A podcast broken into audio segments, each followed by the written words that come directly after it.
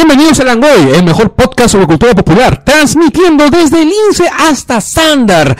Hoy día, ¿qué día es hoy? Hoy día es 25, 26, 26, 26. 26 de abril, Abril. del 2017. Y somos Charo, arroba TXARITO en Twitter. Paco Bardales, arroba Paco Bardales en Twitter. Carlos Berteman, arroba invasor en Twitter. Y el programa de esta semana es sobre Guardians of the Galaxy, que es la, la película que se va a estrenar en esos días. Y bueno, que ustedes recordarán con cariño, bueno, en mayor o menor medida, depende de qué tan fans de los cómics seas. Eh, eh, a menos que seas, claro, un especialista en Marvel, ¿no? Déjalo ir, Ya. déjalo ir. Este, el... A ver, muchachos, antes de comenzar con temas de, antes de comenzar con el tema central, arranquemos con un poco de coyuntura. Dale. Eh, lo básico. Eh, esta semana se estrena, se estrena Guardian, se estrena también otra película que es Get Out. Sí, que acá la han traducido como Huye. Sí. Que bueno, decente la traducción, decente. Sí, Sí, está buena la, la traducción. Sí, sí. También, eh, han habido algunas cancelaciones y algunas renovaciones. Me parece, parece que están renovando Agents of Shield, Gotham, Gotham, y han cancelado Powerless. Oh, no. Sí. Tanta gente la veía. Este, en realidad, Powerless no lo veía nadie. Pero una serie bastante simpática, una serie muy, muy, muy chévere. Este, yo la estaba viendo, me gustaba mucho. Y nadie más la veía. Así es, sí, sí. Era Hay difícil. dos películas peruanas que están, o sea, están Está entrando. Wick, ¿no? Está Wick y, y entra mm, el 26, La- la este, última la carta. última tarde, de hecho. La última tarde. La última Ah, la última carta es la del año pasado, ¿no? la, la de Chasky, ¿no? Este, el- el- ¿cómo se llama? La- la- ya, esa. Sí. Esa. Ya, Wick, ¿de qué va? Tú debes, debes saber más del tema que yo. Wick es una película que a mí me parece muy, muy interesante por, por, la, por la temática, eh, porque plantea, eh, a ver, ¿cómo podría plantear este Wick? Yo, yo, yo la siento como una película que le haría a nuestro amigo Linklater, pero en el Perú. Ah, es una película sobre nada. Es una película Eh, sobre nada, pero sobre, sobre todo, todo. al fin y al Claro, cabo. pues, o sea, Exacto, es, es Linklater. eh, es sobre la nada Es Linklater peruano, de hecho que sí. A mí me da mucho, mucho la atención cuando la ¿Quién es el director? Eh, Rodrigo Moreno del Valle. Es un pata este, que ha estado metido un poco en el, en el business de audiovisual y esta es su primera peli. Entonces, este, eh, interesante. Es, Uda, es- parte chaca, del... chaca. Y bueno, y tenemos la última tarde que es ya la segunda película de nuestro amigo Joel Calero. Una película que trata el tema espinoso de... De, De de re- del reencuentro de no, no, no puedo decir hasta de qué, de, de quiénes se reencuentran, pero que Pero tiene es- que ver un poco con el tema de la reconciliación, ¿no?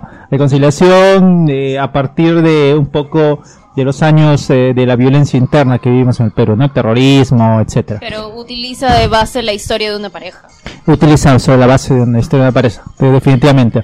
Y, y Sí. Caterina de y Lucho Cáceres están muy bien en la película. Bueno, Lucho Cáceres resultó ser un buen actor, ¿no? Es un muy buen actor. Yo me quedé, me, a mí me dejó, cuando he visto el, el tráiler de esto, me dejó un tufillo a Before the Sunset.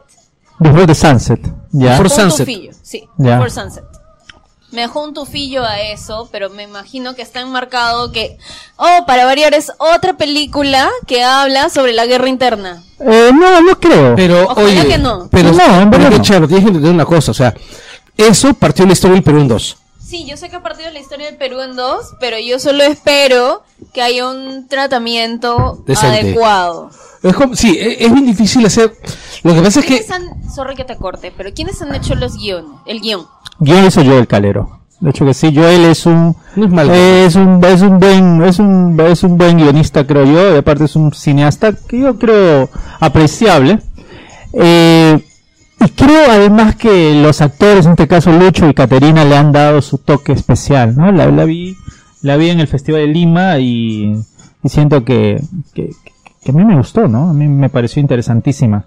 Como propuesta, y, y- o sea, pero ahora, mira, la- el, el tema de la violencia interna hasta lo ha tocado venir el arco, pues de alguna manera, pero a su modo, eh, lo que fuere. lo que pasa es que hay muchas maneras de tocar el tema de la violencia interna Exacto. como como este como fondo y no como leitmotiv, ¿no? O sea, Exacto. Por ejemplo, este esta viaje a Tombuctú Por ejemplo, lo tocó de esa manera, como una especie de de motivo muy en lontananza, muy a lo lejos. claro.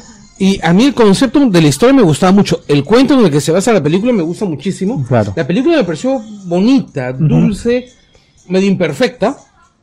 Medio que bastante imperfecta. Pero, pucha, sí me gustó el tratamiento. Ahora, hay una, una cosa que podríamos discutir en algún momento que es si vamos a hacer películas retrospectivas, 80s, 90s, indirectamente como leitmotiv o, o como fondo, tendríamos que tocar siempre el tema de la violencia interna, el terrorismo, o no. Es que en realidad, yo pienso que sí. Yo pienso que sí porque es de la misma manera como si estás tocando una película sobre los noventas. Tienes que hablar sobre la dictadura fujimontesianista, ¿no? Este, Que hay pocas películas, evidentemente, ¿no? porque sola, porque, ver, bueno, pues no es ¿qué? una década con la que todavía nos hayamos terminado de reconciliar. Claro, ¿no? Mariposa Negra, Claro. por ahí este... eh, de modo muy... Claro, Mariposa Negra es la única que se me viene a la Sí, mente la de, de, única. de- de modo directo, ¿no? ¿Tinta roja? Tinta Roja que trata un poco de la que adaptado el guion a, a- la época de un periódico, un periódico de la época de los diarios Chicha, ¿no? De Perú, ¿no? Sí, claro. Eh, Sí, pero pero claro, eso es un te- te- o sea, siento yo que igual el tema del, ter- del terrorismo como dices tú ha, ha, ha partido al Perú en dos, o sea, hay un antes y un después, o sea, Es que es bien difícil. O sea, mira, eh, ya hemos hablado de la- del tema del terrorismo en el Langoy antes. Es un tema bien largo, es un tema que la verdad no vamos a incidir ahorita porque nos quedamos sin programa. mm, ¿ya? Pero, mira, sobre terrorismo se han hecho tantas películas, algunas muy pajas, muy buenas, como algunas, algunas francamente malas. A mí me gustó mucho Magallanes, por ejemplo. a mí también. Creo que a ti te gustó también, Charo. Eh, no he visto Magallanes. Ah, no, tuviste NN y no te gustó. Sí, la detesté. A mí me gustó NN, me gustó más Magallanes, este, y siento que es también una forma interesante, ya con un elemento de suspense muy interesante. No, a mí lo que me gustó de Magallanes es que Magallanes tocaba el tema del terrorismo, ya en retrospectiva, y viéndolo desde un punto de vista de, desde el punto de vista es, eh, ellos la cagaron, pero nosotros también.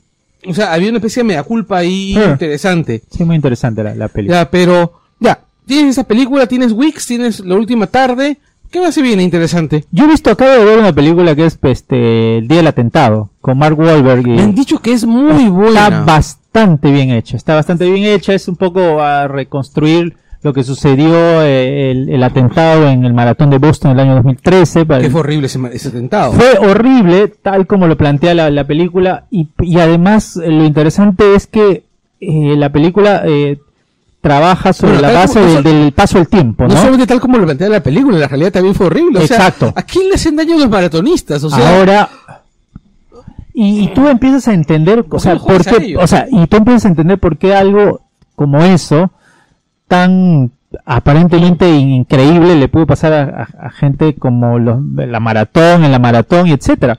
Y, y- y lo más alucinante es que, este, y uno ve en la película es cómo en los círculos académicos más, este, más elitistas, MIT, etcétera, que además están ahí nomás. ¿eh? Están es- ahí exactamente, se, se cuecen unas sabazas pero tremendas, ¿eh? Hay que ver la película, aparte de Wahlberg, Mark Wahlberg está muy bien. Wolverine es un buen Kevin actor. Bacon, brother, o sea, a mí me, me parece un muy buen actor que no supo, no sé por qué, estuvo destinado a ser el gran ícono de su época, pero se perdió, ¿no? Como, como en un- algún momento... Footloose. Footloose.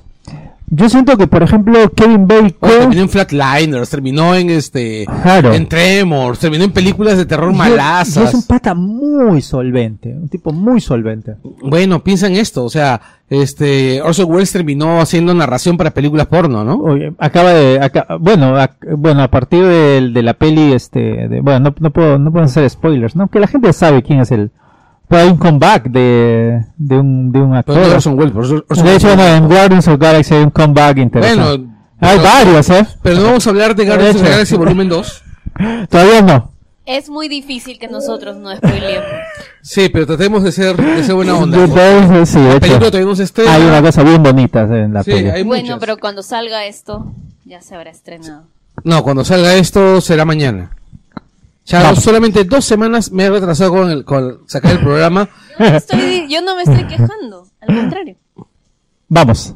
Ya, y bueno, ¿Qué otros este cosas han ocurrido en la semana? El, otra vez, por enésima vez, el indulto a Fujimori, que, que no sale. Eso parece una buena película, creo yo. El sí, tema claro, del el indulto que nunca fue. El. Yo pienso que Fujimori debería compartir la, su- la suerte de Videla. Eh, Pero, pero este, Cada vez es más difícil que suceda, ¿no? Bueno, es que el Fujimorismo está muy fuerte. Fujimori está muy- y, y tienen secuestrado al país, pues, ¿no? Tienen literalmente secuestrado al país. Y bueno, este, para no hablar de, de- no tengo ganas de hablar de mierda. Ah, yo soy una última mierda, puta. Acabo de pasar por, por la avenida de Arequipa y hemos encontrado esos paradores de mierda en la municipalidad de Lima. Cada vez Castañeda está destruyendo esta, esta ciudad. No sé si la quieren, ¿verdad? O la odia y... La- yo creo que la odia, que todo esto es venganza. No sé, pero hay una cosa bien sí, que no es un villano, pero, pero así, pero redomado, Bueno, ¿no? este, yo paso todos los días, bueno, Me recuerda al pingüino. este, el, tengo entendido que, que la municipalidad planea dividir el campo de Marte en cinco parques pequeñitos. Qué que ya está la orden municipal para fragmentarlo en cinco parques chiquititos, para convertir en avenidas, cruces, para poder, por el tema del liberar tráfico. Una desgracia. Este, además, este, otro detalle es, yo paso con frecuencia por el, por el bypass de 28 de julio, y ya da miedo. Sí, ¿no? Ya da miedo, ya Yo no quiero ni siquiera acercarme por ahí. No, ¿verdad? o sea, ya da miedo porque en realidad sí está, hay grietas, este, en las paredes hay grietas. Yo no sé, yo no sé cómo está el techo. No quiero ver el techo. Me da miedo. bueno. En fin. Ya. Y para, para, es cierto, vamos a saludar a los podcast amigos. Eh, chicos, saludos. Ok, saludos. Nos caen bien. A ver, vamos a ver los po- lo- no tengo la pauta acá a la mano, pero voy a este, saludos a los de, de memoria. A la gente de El Concilio del Ron, a la gente de ¿Dónde es el piloto? A la gente de Escoria Rebelde. Es un nuevo podcast de poesía. No me jodas. Sí. ¿Quién necesita, quién necesita un podcast de poesía? Eh, Eso es una cosa que hay que saludar a la, a la persona que lo hace, ¿no? Cata tiene un podcast Catalina, de poesía, desangeladas criaturas. pero tú eres el hipster. Claro, o sea, Claro. sí, me acusa a mí de hipster. Pero yo imagino que al menos uno de esos capítulos está dedicado a Luchito Hernández, al que yo quiero. Eh, Sí, claro, de hecho que sí. Que, pero que es el poeta hipster por excelencia. Ah, sin duda. sin Obviamente, duda. porque- Lo, lo queremos porque es hipster, precisamente. Te Este, queremos, Catalina, igual. porque si sacas todo, si, si haces todo un trabajo de, análisis de toda la poesía de Hernández, solamente encuentras carisma. Sí, pues, es un tipo súper Sí, carismático. pero a lo que voy es solamente encuentras carisma en todo su trabajo literario. Entonces, Es un tema muy debatible. En fin. sí, es un tema debatible, pero al final de cuentas, sí. en fin. Este, bueno, gente. Ah, por cierto, una de las amigas del podcast, que es Yanira Dávila, se estrena como directora de teatro en estos días. ¿quién es Yanira David? Yanira Dávila es la chica Volkswagen. No sé quién es. Este es, es parte del- de la comunidad de Langoy, siempre comenta, es, es amiga del. Y bueno, además de tener pues este, sus ojos que parecen faros de Volkswagen, Forma... faros de Volkswagen. Ah, ya. Yo pensé que los ojos tenían forma y me estabas asustando. Claro, no, no, no, no, no. No, toda la cara. Explica bien, explica eh, bien. Toda la cara es el front y es el Volkswagen, ¿no? Y los ojos son así los faros. Y las puertas abiertas así las Eres- orejas. no, no la arregles porque no la estás arreglando. No, no, no estoy buscando arreglar. Ya. Bueno, este, Yanira está haciendo una obra de teatro que se llama, ay, espérate, acá tengo el nombre. Se llama El Rostro. Ha ganado un premio, el premio del público en el Festival del Teatro Peruano Norteamericano del año pasado. Y también ha sido premiado en el, concurso nacional de nueva dramaturgia peruana en el 2014. Lo están haciendo martes y miércoles a las 8 de la noche en el Teatro de Lucía hasta el 17 de, da- de- de mayo. O sea, una temporada medio corta. Están, actúa Daniela Camalora, Eduardo Ramos y Carlos Acosta. Este, ya está listo el, el cherry, muchacha. Saludos. Esperemos que alguien vaya. Wow, todos. Sí, oye, sí, deberíamos ir, deberíamos este, ir. Que, pase el- que mande los pases. Así es. Los esperamos. Listo, chao, chao. Y bueno, arrancamos con el, con el tema. En realidad es, es que, es que, ¿Qué? porque esa sonrisa maléfica, ¿Por Porque no tengo otro tipo de sonrisa. Bueno, para esto, hace, ¿cuándo estrenaron Guardians of the Galaxy Volumen 1? 2015. 2015, te hace, Sí, sí. 2015. Ya, sí, sí, sí, sí. Yo recuerdo que no, no vi, no vi esta, no, no vi la película en su momento, porque no sé qué, qué, qué ocurrió. Me quedé sin, sin, sin tiempo, una cosa, la vi como, La estrenaron en realidad en el 2014. ya. ¿Sí? Sí, claro, sí. Sí, en el 2014. ¿Y acá llegó el 2014? No, sí, llegó Sí, la- claro. Ah, Llegó 2014. antes. 2014, exactamente. Ujú. Wow, ¿cuánto tiempo? Sí, ya ha pasado su tiempote. Ahora, eh, una de las cosas chéveres que tiene, que tiene Guardianes de la Galaxia, el, el primer volumen, es que sí cerraba bien el universo Marvel hasta ese momento. Hasta ese momento, ¿Por efectivamente. qué? Porque la película es una, es una película sobre un tema que ha totalmente ignorado hasta, hasta entonces. Ahora, para eso tenemos que mencionar que tanto DC Comics como Marvel Comics tienen eh, un universo cósmico bien desarrollado, muy, muy bien desarrollado, con personajes muy chéveres y en los que en muchos casos ha metido la mano el grandísimo Jack Kirby. Es un grande. Sí, es, es un grande, es un, es un semidios el cómic. ¿ya? Eh, en caso de Marvel, bueno, con el tema de los, cele- los Celestials, con el tema, pues, este, bueno, de Thor, de, los personajes cósmicos y todo lo demás, en DC Comics, con el tema, bueno, pues, de, de los, de los nuevos dioses y todas las gracias. ¿Qué ocurre, este, en, en Marvel? Eh, hasta este momento, las películas de tanto de Marvel como las de DC habían ignorado el tema cósmico porque es demasiado complicado de manejar.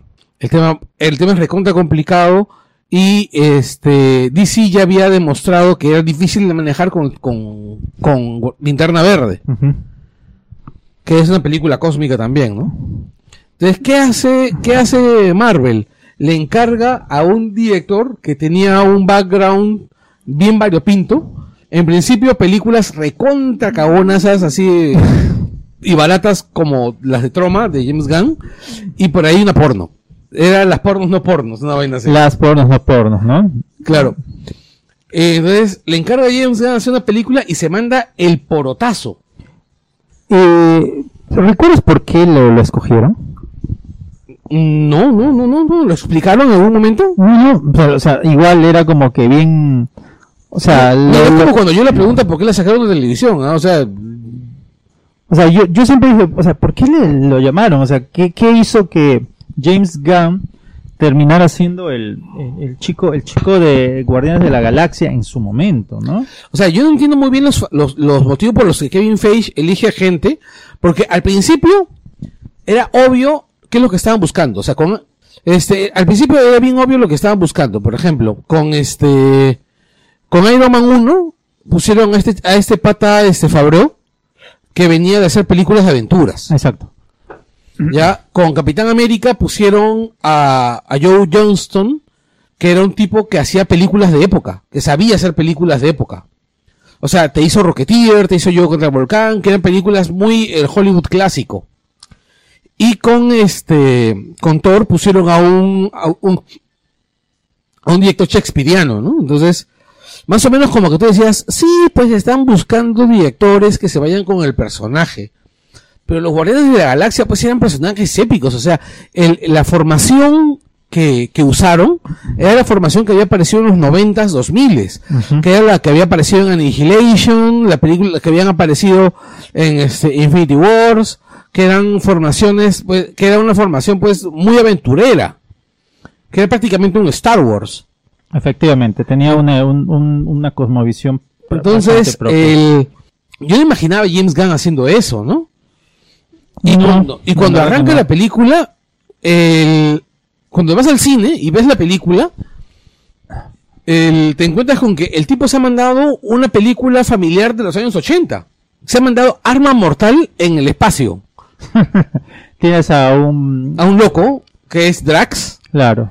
Tienes a otro loco, que es Rocket. Ya. Tienes a su amigo Tontón, que es Groot. Tienes A a, la, a la al- guapa.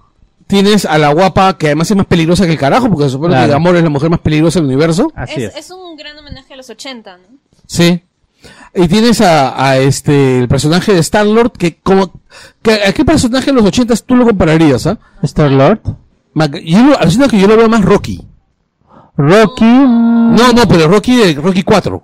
O sea, el Rocky No de, es de los 80, pues. Rocky 4. No, Rocky es de los 85. Rocky 90. 4. Rocky 4 es 85, sí. ¡Hala! Claro. Somos viejos. sí. Claro, o sea, Rocky 4, o sea, el, el Rocky de Rocky 4 ya es un Rocky tontón, que cree que lo sabe todo. Que le han pegado tanto en la cabeza. Claro, pues. Pero, ¿cómo se llama? Yo lo veo más MacGyver. MacGyver. No, no sería este. No, MacGyver- ¿No sería Hasselhoff en el auto fantástico? También. Sí, Sí, pero eso, eso ya es medio spoiler. No, no he dicho nada, pero o sea, tú me estás dando una, una idea, pero ahí que. Sí, pues es cierto, ¿no? O sea, claro. ya te lo dejas más o menos clara, ¿no? Como que es, como que es este, como que es ese señor. No, pero igual, pero había los, los, en las épocas de aventura era, era este, bueno, a ver, ¿quiénes eran los grandes? Era MacGyver, era, era Stallone, era este, era Hasselhoff, ¿quién más estaba ahí como el de los Hasta el grandes? 86, porque se supone que se Claro. 86. Claro. Claro, era, era en ese universo, el, el universo ochentero de los héroes de acción de esa época. ¿No? Los héroes de acción, de aventuras, los, este, los cuatro fantásticos, ¿verdad? Los, los, este, magníficos, perdón. También, Los también, magníficos. oye, también hay bastante de los magníficos. Los ¿sabes? magníficos, efectivamente. Porque en realidad él es más, está más cerca de ser Faz. Claro. Está, ¿sí no? ¿No te parece a ti, Charo? Que Star Lord de la primera película está más cerca de ser Faz que de ser MacGyver. ¿Quién es fácil? De los magníficos, pues. No me acuerdo. A mí los magníficos me aburrían. Mi bisabuela. Tan, taran, tan, tarana. No, yo esperaba tarán, tan. mi serie de los 80 cuando yo me quedaba en casa de mi bisabuela era Star Trek. A mí, a mí, a mí me, me tinca que tiene de, de- o sea, tiene una onda medio de Aníbal Smith, un poco de, de, de, de Murdoch también, o sea, Ah, bueno, en realidad estamos claros en que... hay esta- un universo, hay un universo que- que- que- exacto. popero de la, de la tele de, de esa época. Y eso y, está que- muy y claro. que- y además no estamos descubriendo absolutamente nada al decirlo porque de, de todos los años que se han que han pasado desde el momento que hemos visto la película hasta el hasta hoy se ha hablado muchísimo de eso ¿De qué? se ha hablado muchísimo del, del homenaje a los ochentas Es más que evidente. claro se ha hablado muchísimo así que es es poco que agregar no Claro. el pero además qué cosa es lo que más hay no o sea está, está también el rollo de la búsqueda de la familia la construcción de la familia Star Lord es un huérfano Sí, sin duda. Star Lord es un huérfano, Gamora es una huérfana, porque Gamora tuvo un padre ausente, o sea, es una huérfana técnicamente hablando, ¿no? Porque fue robada por, por Thanos. Es, es, es este. Es toda persona que llega a cierto punto. Si no funciona mi familia real, queda de amigos. ¿no? Exacto. Es eso. Es Y- Gamora, claro. Y, y es ochentas también No, eso. sí, y Rocket, bueno, Rocket es, es una creación. Ya, claro. porque es. Rocket es, es un es una criatura genéticamente modificada. Y Groot, este, bueno, Hermoso. ¿Te acuerdas? James Gunn, espérate, James Gunn habló que el origen de Groot era exactamente el del cómic. Ya, ok. Y el origen de Groot en el cómic es que él es un exiliado de su pueblo. Sí, de hecho que sí, es, es, es un tipo que está... Solo. Es, es un tipo solitario, definitivamente. Entonces, porque además es, es una planta, y, literal. so- y solamente Es- se puede comunicar con uno o dos que lo entienden. Exacto, es un árbol. Este, el, y bueno, y además están los Ravagers, que son la familia adoptiva de, de Star-Lord. Eh, está... Entonces, claro, pues es, es todo el rollo de la construcción de la familia. es una, es un- son personas disfuncionales que eligen su familia. ¿No? O sea, eh, disfuncionales que sin familia, que encuentran su familia, escogen su familia, optan por la familia, ¿no? Claro, el único que, el único hombre ahí que tenía, pues, que amaba a su familia, o sea, que amaba a su familia original y que estaba ahí porque la había perdido era Drax. Sin duda. Pero Drax es un personaje excéntrico de por sí, pues, ¿no? Bueno, era un, un personaje complicado porque era distinto, ¿no? O sea, distinto a ellos. Tiene su handicap, ¿no? Tiene un ¿Cuál handicap. es el origen de, de Rocket? Rocket es una criatura de por ahí que fue, eh, ¿Era genéticamente alterada? sí, que fue alterado genéticamente para que sea un piloto, para que sea piloto de, de combate. De hecho, este, ¿cómo se llama? Lo mencionan, pues lo mencionan en la, en la película. Claro, claro, claro. Y Rocket lo recordaba. Dice, me han alterado una y otra vez, y otra vez, y otra vez, cuando, cuando se emborracha. Exacto. Entonces, en realidad, lo que estamos encontrando en, en la primera pela de Guardians of the Galaxy es eh, personajes que han sido construidos básicamente en base a la carencia Para que se encuentren y, y se, y, y se unan, ¿no? Sí, pues, o, eh, eh, se encuentran y, se, se reconocen y, se- hacen, se hacen unidos. Porque, porque eh, en todo caso, eh, Peter Quill o Star Lord, en este caso, es un, es un chivolo que, que de alguna manera siempre está pensando en la, en, su madre, ¿no? En su madre. Claro, y- le falta la madre. le ¿no? falta la madre y la forma como se conecta con la madre de alguna manera es a través de la música. En este caso, que, Sí. que- exacto, y, eso es muy interesante, cómo la película juega con la música. Claro, es que en real- es que a mí lo que me parece bien chévere de la primera película y también de la segunda de lo que ya hablaremos muchísimo muchísimo más adelante es este eh, que en la primera película la música se convierte en un elemento de complicidad entre Star Lord y el espectador, Efectivamente. porque tú entiendes a Peter Quill a través de la música que él escucha. Por ejemplo, esa escena donde escapan de la, de la prisión y este y, y Peter le dice, espérenme, yo voy a regresar. Y él ha regresado por su Walkman. Y él ha regresado por su Walkman. Este, tú te das cuenta lo importante que es eso porque es el link a su vida, a su vida pasada. Exacto. Literalmente su cable, tío. es literalmente su cable a tierra. En cambio, el, todos los demás no entienden eso, no lo entienden, o sea, no, no hay vínculo, Exacto. ¿ya? Y, la- o sea, la música no mueve la historia, Por eso él se cerca de los en la segunda, ¿no? Que, que se comienza a crear este su mitología. su mitología. No recuerdo sobre qué cantante habla y dice que ah no ya sé sobre quién habla y que dice que además de ser esta cosa era un gran cantante, ¿no? Claro. Sí, y este, lo cual obviamente es un spoiler horrible, sí. No, es ningún spoiler. bueno, pero ta- bueno, también, una- también es una mentira, porque no gran cantante. Sobre todo es una mentira. De hecho, sí. Sí. y bueno, eh, en cambio, en la, se- en la segunda película, cuando hablemos de ella, va- vamos a ver que la música ha sido manejada de una manera un poquito más orgánica, ¿no?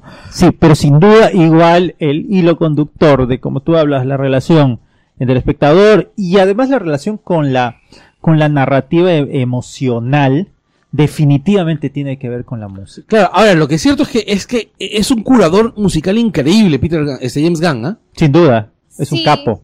Pero siento que Hay, hay una, hay una elección muy, muy cuidada para comentar. Yo siento igual, incluso que en las dos está mucho mejor este Está mejor trabajada. trabajada, Sin duda. pero creo que Pero la las uno, mencio- este, las funciona formidablemente. Son, son bastante, este, te llegan más a, a un lugar así bien, eh, donde hay calorcito en el corazón, ¿no? Te hace, te hace volver a tiempos bonitos. En la otra, o sea, ya conversa más con la historia. Creo que esa es la gran diferencia entre el volume, el awesome, awesome, Awesome, awesome, mix, Ahora, no- volume 1 y 2. Ahora, no es este, no es este casualidad que te llame, se llame el volumen 1 y el volumen 2. Básicamente estamos hablando de una, es un artefacto de la nostalgia en el cual la, la nostalgia funciona muy bien a través, entre otras cosas, de la música. Ya. Yo ¿Sabes? siento que sí. Yo siento, creo que la única película en donde he sentido que la, la música termina siendo un personaje más ha sido en, en Almost Famous. Ok, Yo bueno. pensé que ibas a decir Pulp Fiction. Almost Famous. Almost Famous también, pues, es Bueno. Almost Famous, sí, No, pero es que es, es diferente. Yo creo que, que van por ahí en el, en el, en eso que te, te va a un lugar Little Dancer. Tiny dance. Ti- Tiny Dancer. Ese es No un confundir. momento de comunión Es- impresionante. Es, el momento más Es un puta, sí. Gran momento. Claro, sobre todo porque nunca pensé que me iba a gustar una canción de, de Elton John, ¿ah? No, Elton John tiene muy buena Sí, pero en el, en el contexto de eso, la, peli- eh, la, la canción de Elton John ya toma un nivel ya superlativo y dice, Sí. wow. ¿Quién, ¿Quién es el director ahí? Ahí es Es este... Cameron Crowe. Cameron es una de las pocas pelas buenas que ha hecho, ¿no? Porque el pata es bien irregular, ¿no? Estaba yendo bastante bien y de ahí comenzó a tener una mala. Ahí hizo Elizabeth mala. Town, que es una cagada. No es una ca- tienes que volver a verla y tienes que verla con otros ojos. No es una cagada, pero no va a cambiar la historia del cine. Bueno, Almost Famous casi lo hace, ¿ah? Almost Famous sí, eh, o sea, de hecho Almost que Famous eh, es- Almost, Almost Famous no- nos tocó a varios, eh, nos ha Sí. tocado a varios. Yo A mí no, que- a mí me tocó un montón. Sí, por eso te digo, o sea, porque es la historia de un chivolo que Es, como es todos su historia. Es Sí, probablemente es, su historia. Es autobiográfico. Sí. Es Sí, alucinante. Pero es que, por ejemplo, Almost Famous es más o menos la cara seria de School of Rock, Ya, ok, de hecho que sí.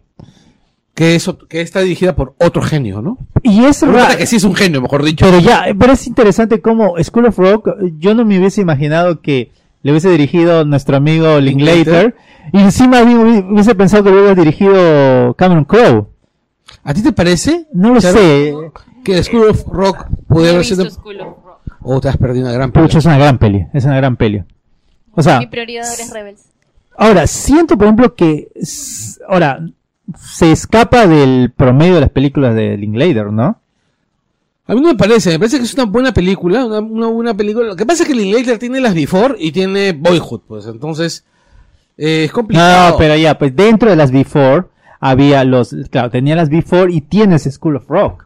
Claro, Y, y es alucinante. claro, o sea, es que eh, Linklater es un pata que tiene mucho registro. Linklater eh, hizo una película que se llama Sla- Sla- Slackers, Slackers, es alucinante, bro. También es otra que es Waiting, Waking Life. Waiting Lives, claro. También es, que es rotoscopio, nada más. Exacto, exacto. Y en medio de esto, pero digo, la nostalgia sí funciona muy bien. Y, y esta, y, y, por ejemplo, eh, Guardianes de la Galaxia, no, eh, yo no leído los cómics, pero, pero este, pero sin embargo siento que, la, que, que en esta película hay una evocación de una época y hasta la forma como se trabajan los personajes en este caso, ¿no? Y este Star Lord es un tipo es un tipo cool de los 80, pues, ¿no? Que, Exacto. Star Lord es Don Johnson antes de es, ser Don Don Jo- Johnson. es Don Johnson, exactamente, pero es un tipo cool de los 80. Es Don Johnson en Miami Vice en la primera temporada. Exacto. Yo no podía, ni en los ochentas, siendo los ochentas, no podía con los colores pasteles de Miami Vice. A mí sí me Esa es, es otra cosa que veía mi bisabuela y que se, por rajar de ella me imagino que me va a jalar el pie en la noche. Pero de verdad no podía ni con Miami Vice ni con los cuatro ni ¿Cuántos magníficos eran? Cuatro. Eran siete Eran magníficos. siete. Más los siete, siete, eso. Pero Los Siete Magníficos es una obra maestra de la que no puedes hablar mal. Estoy hablando de Tan, los magníficos. Esos, 18. Esos son, Tan, esos son los magníficos. Ah, no claro, sé, pero esos son los magníficos. ya. Lo- Tan, taran, tan, taran, taran, Cuando sonaba esa música era, era como que ya empezó mi hora de tortura.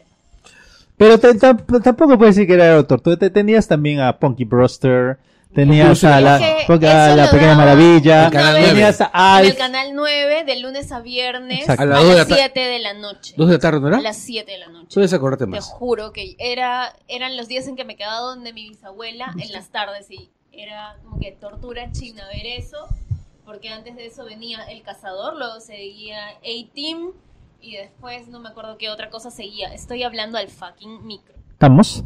Sí, creo que sí. Sí, sigue hablando, sigue hablando. No, Este, ya no, nada. Odio los magníficos. Oye, los magníficos. Sí. Ya, pero el humor de Guardianes de la Galaxia, uno. Es un humor, eh, Recuerdo mucho. yo sí lo recuerdo, es un humor, mm, es un humor, es un humor ochentero. sitcom. Es sitcom, de hecho que sí. Un poquito tipo los... ¿Cuál de Tú todos? has visto, de hecho, Tres Multitud. Sí la he visto. Algo así. Sí la he visto, sí la he visto. De hecho, Claro, sí. Carlos la, la- la ha visto. Sí lo recuerdo, esa serie se te entera, en realidad. Ah, se te enteran. ¿no? Sí. Pero ochentera es sitcom, pues claro, ¿no? Pero aguantó hasta los ochentas. sí. Aguantó, claro, porque la primera pareja eran Chrissy, Y Janet. Joyce. y- no, y Joyce y luego llega Janet. No, Janet es la primera. Janet es, ¿Joyce es la segunda? Joyce es la tercera. Primero es Chrissy, Janet y Jack. Después se va Chrissy y entra la prima de Chrissy. Pero al final vuelve Chrissy. Creo que no vuelve. Chrissy vuelve. ¿Sí? Porque creo que no funciona. En los 80 habían estas películas que son de los chivolos que a mediante el sci-fi o la tecnología o la o el descubrimiento Juegos de guerra. Estaba pensando en en juegos juegos de guerra uno pero además también encuentran este, Ciencia loca. ¿te, te acuerdas Mad Science también ciencia loca y este también te acuerdas de esta película en la cual estos chivolos pajeros este se consiguen a la novia hermosa Ciencia loca, pues. ciencia loca no después está Splash también donde encuentras a la, A la sirena, pero eso ya la eso sirena, ya no es ciencia ficción. ya no es sci-fi Después- no, no, sí, pues, Pero la que- una sirena, sí, pues. La que, O la, sea, que sí la que sí me parece que es totalmente ciencia ficción de los ochentas y que tiene que ver. ¿Cómo? y que tiene que ver con con con este Gu- Guardians es este el navegante, el vuelo del navegante. Ah, sí. Sí, sí, sí. of the Navigator, que es una película sobre un niño es que es raptado a finales, de, a mediados de los años 70 Qué paja esa y que regresa 10 años después a, su- a su misma casa. O sea, lo raptan para hacer experimentos y lo devuelven 10 años después. Pero el chivolo no ha envejecido. Entonces me acuerdo. llega como un niñito. La Yo película era muy niña en los 80. Sí, claro. No me acuerdo muchas cosas. Porque tu especie envejece más, más lento, ¿no? No, mongo. Yo soy niña literal de los 80. Tú eres niña de los 80. Ya, pues entonces has visto Alf, pues, ¿no? Sí, y no me gustaba. Pero Alf es este... A mí me parece que lo mejor que tenía Alfred era la música con la que arrancaba. Tan, tan, Yo era tan, Team Gato. tararán. El Claro, gato. tú eres- no, Team yo, gato. yo siempre soñaba Team con que Alf atrapara a, a A suertudo. sortudo. Yo era team sortudo. y era como- Sí, mis gustos ochenteros eran medios raros. Porque ya, bueno, no ochenteros, también en los 90 apareció Full House, la cosa más detestable del universo para mí. Para ti, ¿por qué? Porque, ne- porque... ¿Porque un perro?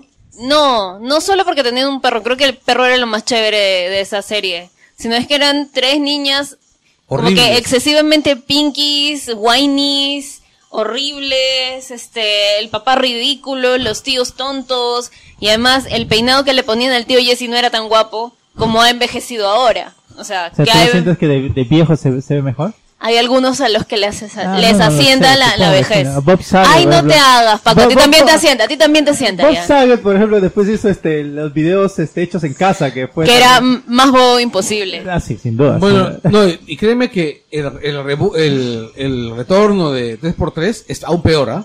Ah, No, eso hay cosas que no pienso. Hay cosas que no pienso ver. O sea, No vas a ver este... No, yo sí, Fuller House. yo sí vi el, el- yo sí vi Fuller House de primera temporada porque quería saber cómo explicaban lo del perro, lo del otro perro. igualito. ¿Y se- Cometa 2?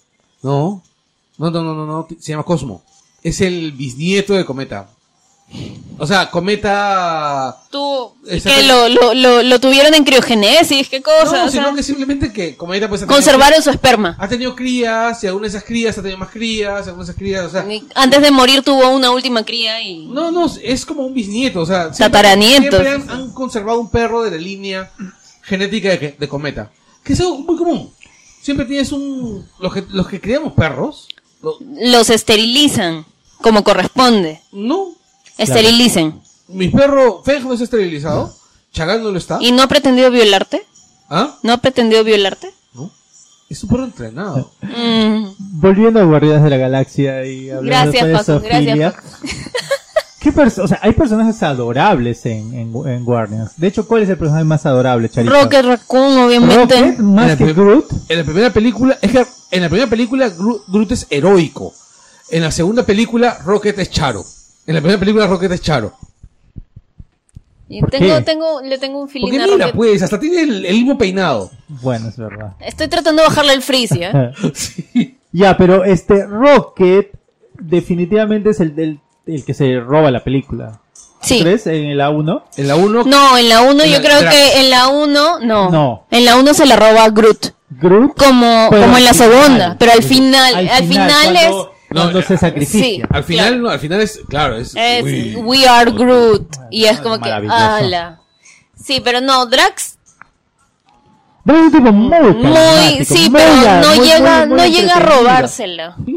Con ese, con ese nadie podría pasar. No, no tiene una metáfora porque se va a pasar por encima de su cabeza. Dice, nadie podría pasar por encima de mi cabeza, soy muy rápido. ¡Qué bestia! pero, pero eso, eso no lo podía considerar. No entendía I'm metáfora. Groot, o sea, puta, o sea, es, es alucinante, pues, ¿no? Y, y ellos sí estaban muy conscientes de que Groot iba a ser un personaje muy entretenido, tanto que, pues, plantearon que había la- el Baby Groot, pues, ¿no? Que Pero es que para mí fue sorpresa, o sea, yo estaba así no como, yo no esperaba al No, Baby Groot, al Baby Groot. conmocionada cuando se sacrifica y después cuando aparecen las escenas finales en los créditos, aparece Baby Groot bailando y ya es como que fue demasiado. Claro. O sea, lo que pasa es que también es un alivio, ¿no? porque tú piensas que han matado al personaje y tú, hasta que tú ves este, ¿cómo se llama? A Rocket cargando su macetita. Su twig, su ramita. Sí, y este. Y un detalle, por ejemplo, me parece chévere es que eh, Star Lord es Fry en Futurama. Mm. Claro, claro, estoy de acuerdo. Es, o sea, es tonto. Y me recordó esa, esa, esa- esa escena cuando se pone a bailar frente a, al, a Ronan. Ya. Es Claro. este, cuando es el, el dance off, Ah, Claro. es como Fry cuando se puso a bailar este I Walking on Sunshine en la puerta de- con- del ayuntamiento para que no, para que le para que le- no demuelan el lugar donde él había estado trabajando en la pizzería y le devuelvan Claro. a su perro, ¿no? Claro. Este. ¿Cuál era la. ¿Cuál era la serie futurista de, de los 80? Los, di- los dibujitos animados. Los dibujos animados, o sea, en los 80 habían varias series animadas Es sobre el futuro. Estaba He-Man. No, He-Man era un mundo paralelo. Este, la que era Los este, Jetson. Los Jetsons de los 60. Sí. Ya que. Eh, aunque He-Man podría ser futurista, porque se supone que la mamá de He-Man, la reina, la reina, no me acuerdo cómo se llamaba, era una astronauta de la Tierra, que había viajado y había sido atrapada por un portal dimensional y así había llegado a Eternia, así había conocido al príncipe, al rey Randor, se habían casado y habían tenido a Adam. Y en, y, y en realidad creo que, que era por eso, alguna vez le explican en los cómics de He-Man, que por eso, este, al tener las dos estirpes, es que He-Man puede canalizar la magia de Grayskull. Una vaina así. Y también había otra que era, serie animada también, que era futurista, que se llamaba, este, Dark Star o Black Star, no, que era de un, este, de un astronauta de la Tierra que se quedaba varado en un planeta así tipo el Señor de los Anillos. Ya. Este, y encontraba, se enfrentaba a un pata que se llama Overlord, que tenía una espada que se partía en dos. Que una de la espada de las estrellas y otra de la espada del poder.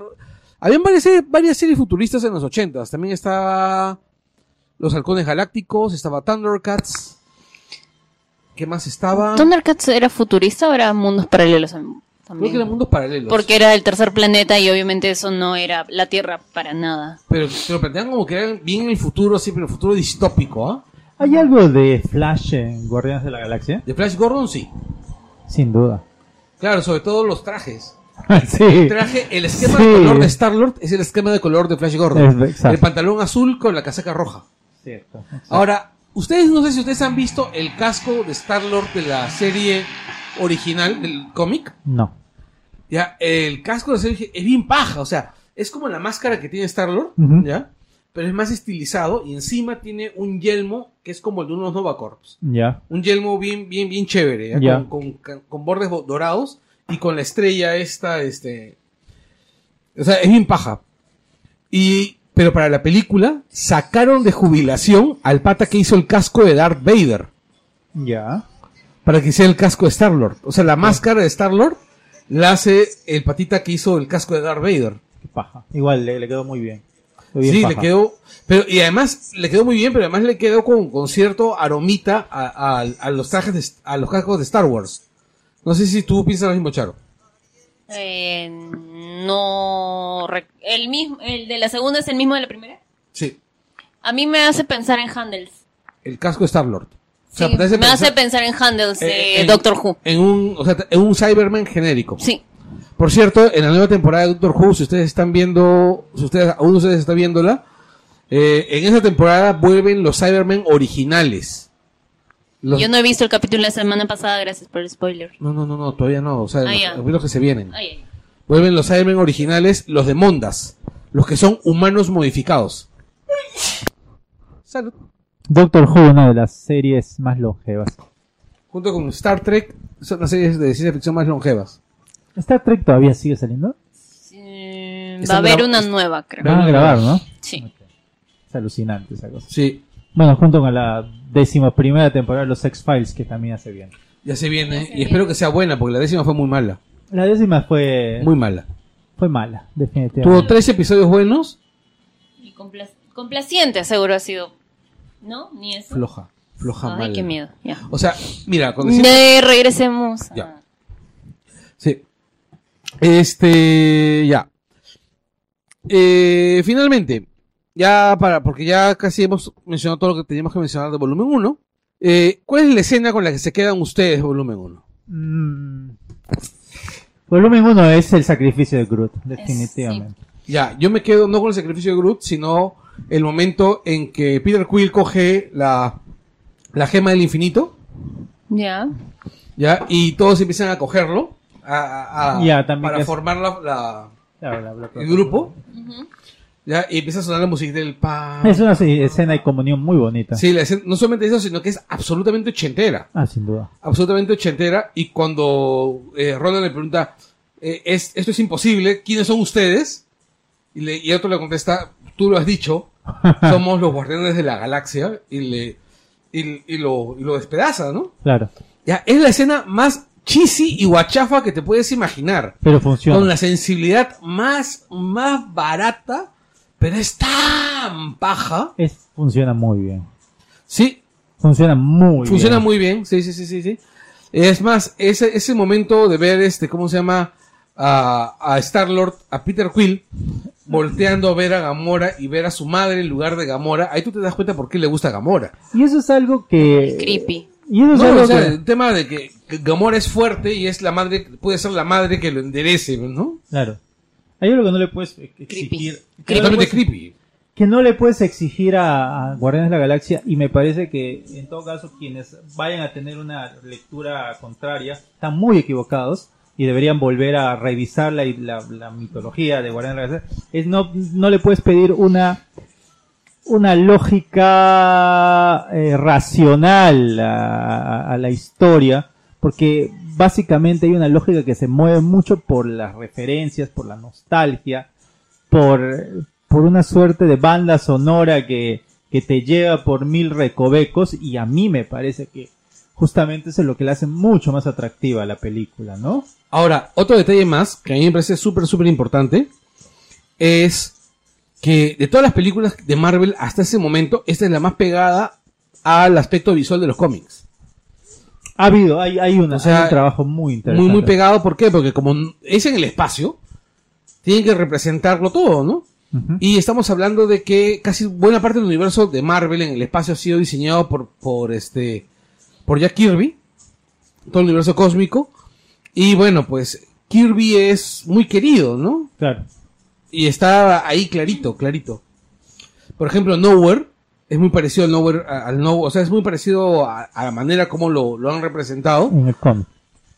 Otro detalle es eh, el aspecto exagerado de algunos personajes, por ejemplo, el coleccionista es representado de una manera súper, súper exagerada, que es también como tú te lo imaginarías, ¿no? Entre, entre un poquito entre, entre Kirby, un poquito entre Mobius, el, la manera como han representado a Howard también, el, o sea, hay, hay cosas bien, bien chéveres. O sea, es una película que, que vale la pena volver a ver. Sobre todo si es que vas a ver ahorita la 2, porque Claro. es muy, muy, muy necesaria. Sería muy interesante que la gente lo, lo vuelva a ver, ¿no? Sí, y además viene algo muy importante para la, para la segunda, ¿no? Que, que es cuando Nova Prime, que es Glenn Close, explica que Peter Quill ha podido coger la, la gema del infinito porque él no es totalmente terrano, sino que él es la mitad algo muy extraño, muy antiguo, que ellos no suelen ver, ¿no? Y es este, y es que por eso lo podía aguantar, ¿no? Y este, y hasta la segunda peli etapa, este, ¿cómo se llama? Donde vas a ver por qué lo pueden ver. Y bueno, pues este, podemos empezar a explicar algunas cosas, a dar algunos datos necesarios para que vean la, la, la segunda pela. Por ejemplo, que te parecen? Este, primero. Ego. ¿Quién es Ego? Yo sé. No, ya sabemos qué, qué actor hace de Ego. No, también sé que es el Ego, por ejemplo. ego.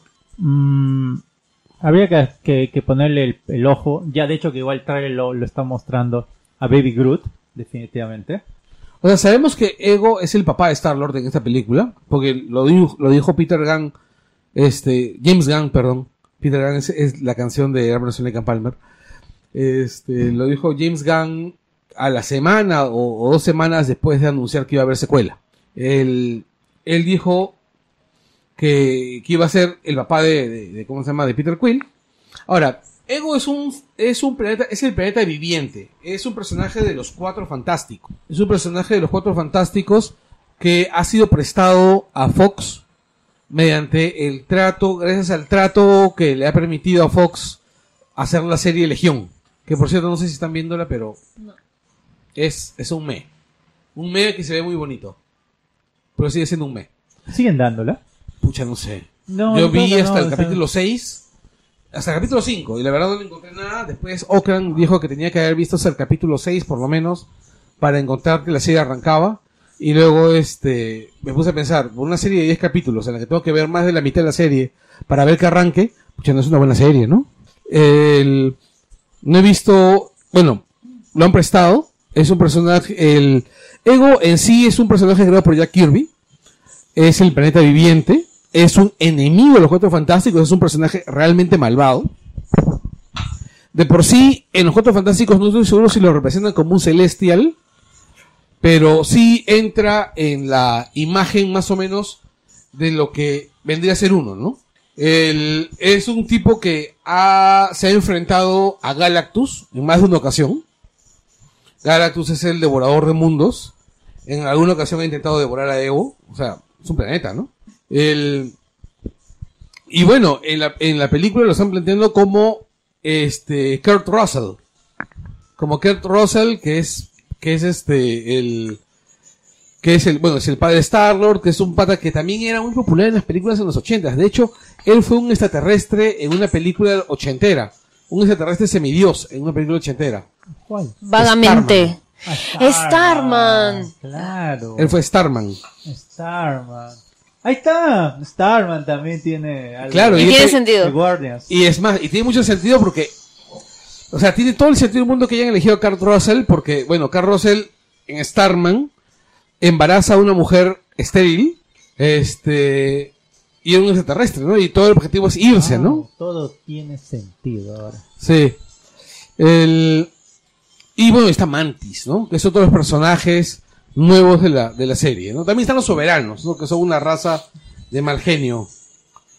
Y los que vuelven, eh, bueno, los, los de Vuelven siempre, todos. vuelve también este Los Ravagers. los Ravengers también vuelven. Sí. Ya, pero este Mantis, Mantis es un, es un personaje curioso porque a ese personaje le han metido tanta mano, todos los guionistas que le han usado, que al final tú no re- reconocerías a la Mantis de cada colección. Pero, o sea, Mantis arranca como una chica de, ori- de- de origen de origen vietnamita, ya que es raptada por extraterrestres y luego regresa a la Tierra, que es artista marcial, que termina siendo una cosa así entre mesera y prostituta en un en un restaurante. Mm. Ese es el personaje original. Ese es el personaje original de Mantis. Y que para esta película ha sido modificada. O sea, Mantis para esto le han, le han cambiado cientos de veces. Es más, el creador del personaje, creo que, creo que es Niesa, se la llevó a DC Comics y también la usó ahí con otro nombre. Pero eh, el, el personaje que están usando en la película se, se parece mucho a un personaje de la Legión de Superhéroes que se llama Saturn Girl, que es un personaje empático, ¿no? Que es, que es un personaje con poderes, con poderes mentales. Ahora, este, la, la actriz se llama Pom, Col- no, no recuerdo bien el, el- el nombre, el apellido, se llama Pom algo. El, el personaje está bien armado, o sea, me parece que, me parece que, ¿cómo se llama? Que lo, que lo quieren vender como un personaje ya integrado a, a, a Guardianes, no sé, que va a aparecer en la 3 o, o las películas posteriores que hagan. ¿no? Claro. Sí. Bueno, esos son los dos personajes que podemos describir sin, sin spoilear, ¿no? Y lo van a vincular a uno de ellos. Lo dudo. Yo creo que sí. ¿Tú crees? Sí.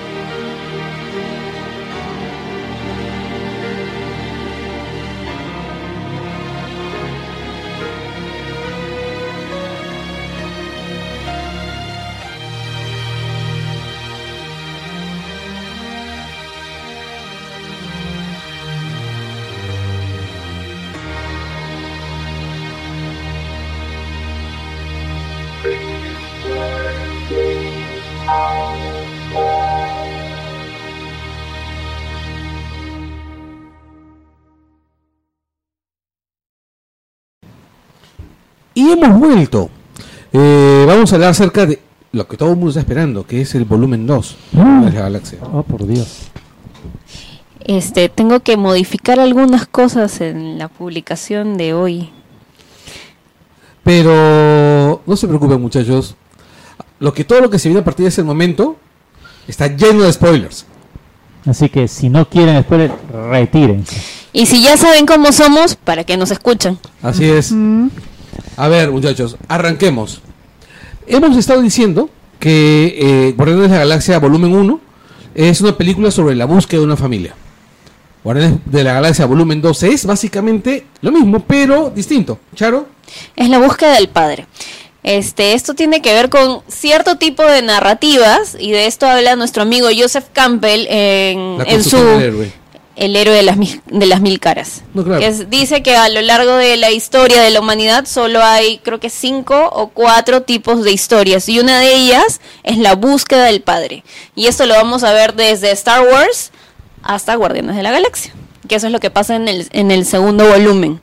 Vemos como Peter Quill tiene, o sea, sigue siendo el gran Star Lord que es, es reconocido este a lo largo de la galaxia por ser este, por haberla defendido pero, pero hay algo que aún le falta y es completar la otra mitad de quién es él. Él sabe quién es su madre, él sabe de dónde viene y eso es lo que lo acompaña a, crecer. Pero la segunda parte, o- siempre hay, hay una pieza que le falta completar y es quién es su padre. Y él siempre ha, ha estado, ha crecido con este vacío de no saber, de no terminar de saber quién es él, y eso se, se resuelve en esta segunda entrega. Eh, y además, eh, creo yo que llega de- del modo en el cual él no busca al padre, sino el padre lo busca a él. Y es interesante. O sea, que a lo largo de la película uno va descubriendo cuáles son las verdaderas motivaciones de por qué el padre busca a Star-Lord, ¿no? Además te encuentras con que Star-Lord no solamente encuentra un padre, encuentra dos. Encuentra, claro, le- le encuentra la figura paterna y hay muchos, eh, hay muchos temas en los cuales, por ejemplo, la presencia de Baby Groot también es como un pequeñín que está creciendo en medio de muchos padres, ¿no? Tú, tú te das cuenta que lo cuida Rocket, que lo cuida Star Lord, que lo cuida Drax. Es que Baby Groot es... Es, es el bebé de todos No, ellos. claro, pero es que Baby Groot en realidad es Star-Lord. Es el, o sea, hace, hace la misma función que Star-Lord debió haber hecho en la tripulación de los Ravagers. Sí. Porque a él se lo llevaron pues con unos cuantos años Así es. y este lo usaban pues para, para todo tipo de, de labores en las cuales su tamaño podía entrar. Podía Para ser- todo podía tipo de, servir. de- de villanías, ¿no? Eh, lo, lo divertido se ve casi al final en una de las escenas post créditos que me imagino que es un- debe ser una especie de réplica de lo que pasaba Peter Quill con este ah, Con Yondu. Yondu. con Yondu cuando entra al cuarto y dice todo esto está desordenado y ves que ahora él asume la posición del padre ¿no? Así es, sí. Y un detalle importante, muy muy divertido, es la secuencia de introducción. Ah, sin duda. Es la, pre- la- la presentación de, de la- del padre, ¿no? Así es. Que en ese momento no, no se dice en, en- en- en la... en Me la- refería a la secuencia de introducción de la película, Paco. Ah, ya, ya. Sí. Ah, ya, ya, ya, ya, ya, ok. Ah, eso me- Es una maravillosa escena. Sí, claro. Es maravillosa. Que además es un tema impresionante. Debe ser una de las de la de los eh, las escenas de los openings más divertidos de, de, de las últimas películas de superhéroes, ¿no? entrañable y además te ponen el mood de lo que va a ser una la película o sea es eso, o sea, yo no, no le veo a una película con ese opening que vaya a ser diferente a lo que me vendieron, de ninguna manera. Claro, no, ya es que ya te estás. No le puedes pedir Tarkovsky a James Gunn. No le puedes ver No. Stalker, pues, ¿no? No, no, no. ¿Y sabes qué cosa? Yo no quiero Stalkers de James, de James Gunn, yo quiero otro Guardianes de la Galaxia. Exacto. Volumen 3, 4, 5, los que él pueda hacer. Señores, no se decepcionen porque es, eh, Guardianes de la Galaxia es exactamente igual. Incluso dicen algunos mejor que Guardianes 1. Yo creo que con, diciendo que es, es exactamente igual ya es un gran logro, ¿eh? Sí. Yo creo que tiene sí una cosita que es algo de lo que hablábamos temprano, que creo que esta película conversa muy bien la banda sonora Uf, con, con la historia. uf. O sea, me parece, Sí, claro. Es, el, el, el tracklist es un spoiler alucinante. Es- pero no siento, por ahí escuché que Paco habías leído que, que alguien decía que la, la, la música te sacaba de la película, yo creo que al contrario te metía más en la historia, te hacía sentir más con Peter Quill, te hacía sentir más con todos. Sin duda, sin duda. De hecho, la película eh, además ya tiene en este caso un personaje que es el- la banda sonora. Hay un sentido real de, de, de- del trayecto narrativo atrás de la música. Y además, en este caso, ya lo dijo Carlos, este hay un trabajo increíble de curaduría musical que ha hecho el director. Es Sí. alucinante, ¿no? Claro, es que en realidad, ¿qué edad tiene James Gunn? Ahorita te lo averiguo. Debe tener sus 50 años, calculo. Puede ser, puede ser. Para que esta música lo, esta música lo ha marcado. época, claro. Claro, o sea, yo le digo, tiene 50 años. Porque primero, o sea, Electric Eel Orquesta es, son los Beatles wannabe de los años 70. Al igual que Clatu, al igual que hay un montón de bandas. O sea, estos eran los que querían ser los Beatles. Y este, te han manejado Tiene 46 años. Manja, Está en la edad. es joven. Es un chiquillo. En Es un bebé. de que Es un bebé. que- pero en la edad de alguien que ha escuchado esa música. Claro, o Que sea, ha crecido con esa música. No, y definitivamente el trabajo de curaduría es súper notable, o sea, es notable es emotivo. Esta película me parece que es más emotivo el trabajo musical que en la primera. Ah, sin duda. Porque la primera es súper chonguera, es súper divertida y toda la música apunta a venderte esa sensación. Claro, de, chongueraza. de- de que te metas en, en esa época, ¿no? Y que, Claro. que sientas la, la alegría de esa música, porque eso era música muy alegre. Acá hay, una, acá hay un cuidado muy interesante en, en poner la música correcta en el momento correcto. O sea, Así es, así es. Por ejemplo, detalles importantes que me parecen muy chéveres es, arrancan con esta canción, Mr. Blue Sky, en realidad es, es una canción muy sinfónica, este, eh, recontra Beatle, Sí, es recontra Beatle porque, bueno, Jeff Lynne quería ser un Beatle, y es más, al final cumplió su deseo haciendo una super banda con George Harrison y Bob Dylan. The Traveling Wilburys, muchachos, escúchenla. escúchenla. Es la más grande banda que ha surgido en los ochentas. Sí, Sí, o sea, no puedes tener a Bob Dylan, No a George ser. Harrison, a Tom Petty, a Jeff Lynne, a Ringo. Ala, no, ya O no, sea, no se puede, es no se demasiado, puede. es el No Olimpo. se puede. Claro, y encima Roy Orbison, ¿no? No, o sea, esa no, vaina- no Eh, se puede, es el Olimpo puede. de los músicos. No sí, se pues, puede. o sea, es. Ya, ahorita está sonando, por ejemplo, Sweet, que es una de la puta madre con Fox on the Run. O sea, este. El soundtrack de esta película es recontra, recontra pilas, recontra potente. Recuerda feeling. Pero cuando se mete cuando se vuelve feeling, es recontra cortavenas, ¿no? Porque Sin duda. esta es la historia de la destrucción de la imagen paterna, Sí, sin duda. de la destrucción de la imagen paterna, de la destrucción del pasado, de las despedidas, de la revaluación de tu vida. O sea, es una es, es en realidad esto es Star Lord se hizo adulto Exacto. a la fuerza. Despidió, despidió la- la- las amarras paternas, ¿no? Mató al padre, que es lo que todos eventualmente tenemos que hacer. Claro. Sí, pues. Algunos ma- de manera más literal, otros de, simbol de maneras más simbólicas, pero Eh, por sí. favor que sea siempre simbólica. Sí, Al el- asesinato díganle no. Sí, al parricidio, díganle Al no. parricidio díganle no. Recuerden que es agravante. Claro. Que es el único agravante que queda, porque los demás se los han tirado abajo. Claro, en ese sentido la, la película, a diferencia de los que algunos ven, ya saben, pues, ¿no? algunos ven en esta película un mero divertimento o en todo caso, no, no yo creo que la, la, la historia, la estructura de, de- de la de la búsqueda del padre, la- el encuentro, la redención, está bien contada. Eh, hay una, hay una, hay un encuentro no solamente con con el, el- el padre biológico, sino también con, con el- los otros tipos de, de- de figuras paternas que, que en un momento lo tiene, tiene Peter, los va a tener Baby Groot, los va a tener, etcétera, ¿no? O sea, hay como, hay todo un trabajo ahí. Y Ego de, de por sí, que, que es el gran planeta también, el universo, como el padre de todo esto, destruir al padre de todo esto, No, salvar al aparte, universo. aparte que, claro, o sea, los Guardianes de la Galaxia salvan el universo cada vez que pueden, pues. Exacto, exacto, exacto. Entonces, eso a mí me parece muy Además, hay, atractivo. hay dos subtramas que me parecen súper importantes que se plantean desde el primer momento también. Uno es la redención de Rocket. Ya. Porque a Rocket te lo pintan como que es un verdadero imbécil. Un douche. ¿Ah? Un douche. Sí. Es un douche. Y, y este, ¿cómo se llama? Y en realidad lo que hacen, y Yondu es quien básicamente que lo aclara, ¿no? Sí, y Yondo también se redime. Y Porque. Y también por ahí ves el inicio de la redención de Nebula.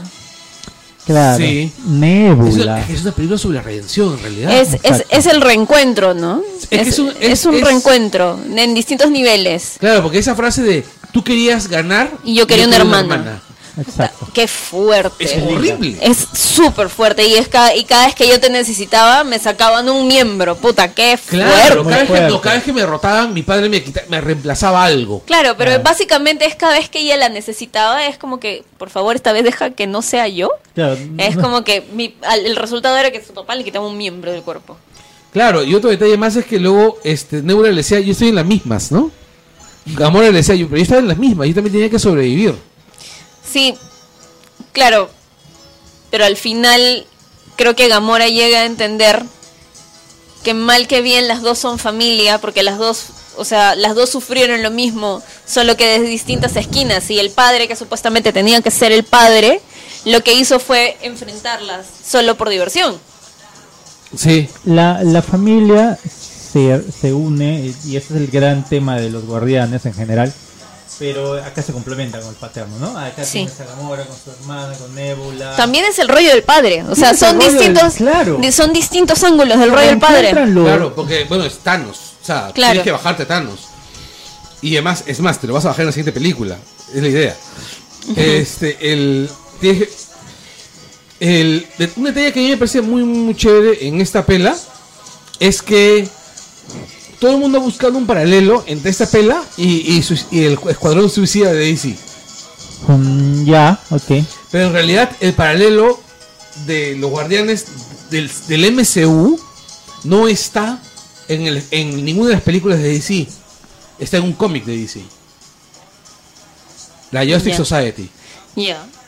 Que ellos no eran, una, no eran un grupo de superhéroes, sino era una familia donde todos por casualidad eran superhéroes. O sea, el, el primer linterna verde y el primer flash, ya, patas, ¿no? Ya, este, el. A ver, es- en resumen, tenemos Ego, padre. Yondu, padre. Thanos, Thanos padre. Este, los guardianes, todos turnándose el rol del padre, con, padre. con Baby Groot. Groot. Además, este, ¿cómo se llama? Yondu menciona que conoció a los científicos que crearon a Rocket. Ujú. Claro. Y que dice, y eh, decía que ellos en realidad no se preocupaban por Rocket, sino simplemente lo hicieron por diversión. Ya, ¿Cómo se llama el, el personaje de Sylvester Stallone? Eh, Star. Es, es Starhawk. Pero, eh, Ya, no y él no viene a ser una especie de imagen también paterna, paterno para, Yondu. Así es. Exacto. Y este, ¿cómo se llama? Y el, el- el diálogo final de Stallone. Claro, es muy Él bueno. sabía, él confiaba en que eso iba a pasar. En que, claro, que él se iba a redimir. Porque No, al final. no hay un todos los- reencuentro. no, es que al final muchas veces. O sea, el final, el padre- los padres nunca te abandonan, pues, ¿no? No, pues. O sea, los buenos padres. Los verdaderos padres, ¿no? O sea, verdaderos en el sentido de que Los- se compran el pleito de ser de, de padres. ser tu viejo, sí. Ajá. Ya, este, el, ese es uno. Luego te plantean la historia de amor del padre de, del padre de Peter y de la madre de Peter. Y Que te básicamente es Zeus, ¿no? Sí, es Zeus. Es Zeus. Sí, es Zeus. Sí, sí, sí, sí, sí, sí, sí. Y la muerte de La muerte de y quién? la muerte de la madre es una reinvención del mito de Atenea. Ah, es verdad. Sí, pues es Zeus. It's real. Es real. Es Charo. Es charo. Es este el sí, pues es es, es, este, pero además de eso No. Sí, ¿Es. Zeus o es Cronos? Cronos, es Cronos porque se come a sus hijos. Maldito. Los destruye, claro. Se los está olvidado. comiendo. Ya, ahora. Es hay Cronos. tenemos que explicar esta vaina. Tenemos que explicar esto. Este, el. No, pero el. Pero sí, el mito de sí está claro, porque él, le produce el cáncer a, la vieja. Es Cronos, él se está comiendo a sus hijos. Los está matando. Se ha alimentado todos. ¿Te acuerdas este ahí la escena donde todos están muertos? Sí. Son sus hijos. Los utiliza de batería, se lo está comiendo para poder vivir. Sí, pues. Sí, es cierto, se comió a sus hijos. Ahora, por otro detalle, antes que se me olvide. Cuando ustedes vean la escena donde, donde Ego se ve desde fuera y ves el planeta y ves el rostro, esa. Kirby. Lo siento, soy fan de Kirby, pues. Sí. Yo soy fan del Marvel clásico, soy, soy fan del cómic clásico en realidad, Eres Marvelita. soy Marvelita. Y este, y Kirby. Eso no le gusta a los DC lovers. Pero también me gusta mucho DC. Pero eso no entienden los DC lovers. O sea, pues, o sea, esto no es fútbol. o sea, esto no es fútbol. O sea, no es que yo quiera el cristal y, no, y, a todos los equipos. Bueno, sí quiero el cristal y odio a los demás equipos. Pero este, no es que, que quiera Marvel y oye DC. O sea, pucha, soy fan de Linterna Verde, de Flash, de la, de la Justice Society. Adoro a The Question. Adoro a Bruce Timm. Pero en fin. Hay que ser. Una de las características. Parece que para ser DC Lover tienes este. Tienes que ser, bueno, pues un poco limitado mentalmente. Este, sí. Pucha, qué paja, ¿no? Ver a Fleetwood Mac. Hace tiempo que no escuchaba a Fleetwood Mac en una película. Claro. Es tan chévere. Puta madre, Es sí. tan bueno, de hecho, sí. Eran como. Fleetwood Mac siempre ha sido, o sea, a menos en mi manera de ver las cosas, como, como los mamas and the papas con huevos. ¿Tú crees? O sea, una, una banda así de, de parejas, como mamas and the papas o como. Pero como, más, actitud. Exacto, así con. con- con- Desde, desde, el- desde el- los nombres de sus discos, ¿no? claro. Rumors. Sí, ya. No, aparte que escucha, y además este se divorciaron porque estaban casados entre ellos, se divorciaron y siguieron sacando discos de la puta madre, o sea. Y además escucha esas voces. Esas voces son. Pon el micro, Charo. pues.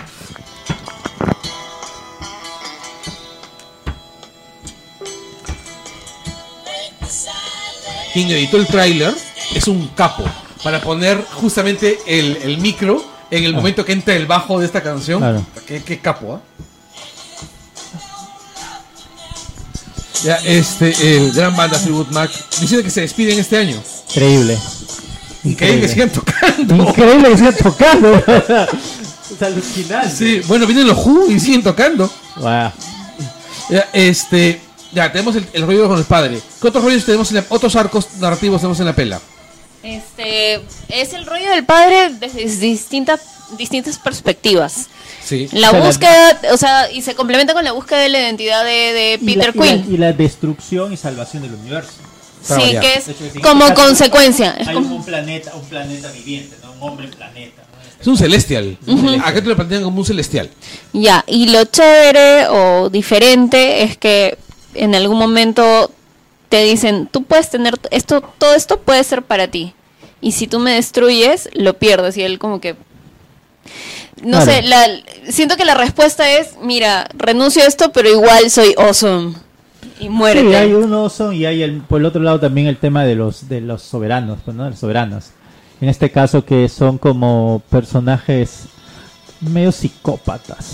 No, lo que pasa es que son supremacistas raciales. Absolutamente, ¿no? O sea, hay una ética, pero así, pero, Claro, de pero hecho, autoritaria en y ellos. no solamente eso, sino que te los plantean como que nosotros no nos manchamos las manos. O sea, son, son como Daleks, pero de, pero Daleks ejecutivos. Es verdad, los soberanos son unos supremacistas raciales bien, bien, bien marcados. ¿no? Porque, por ejemplo, recuerda, hasta, punto- hasta puntos realmente ridículos. Por ejemplo, recuerda cuando ellos están, este, cuando van a, a buscar a Yondu en el planeta de los Ravagers.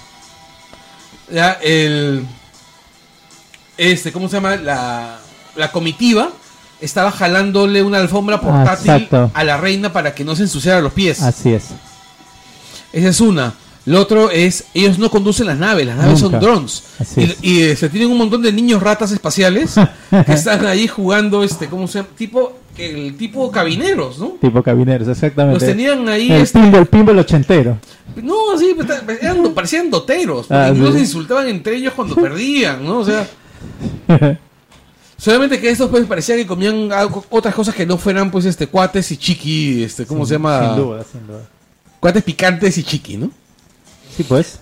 Ese es un otro arco que por mí me llama la atención. A mí- a y, mí que, y que se vienen en la posible tercera parte. No, No, de hecho se viene porque, de hecho, ellos están armando a Adam Warlord. Ujú. Warlock. Warlock.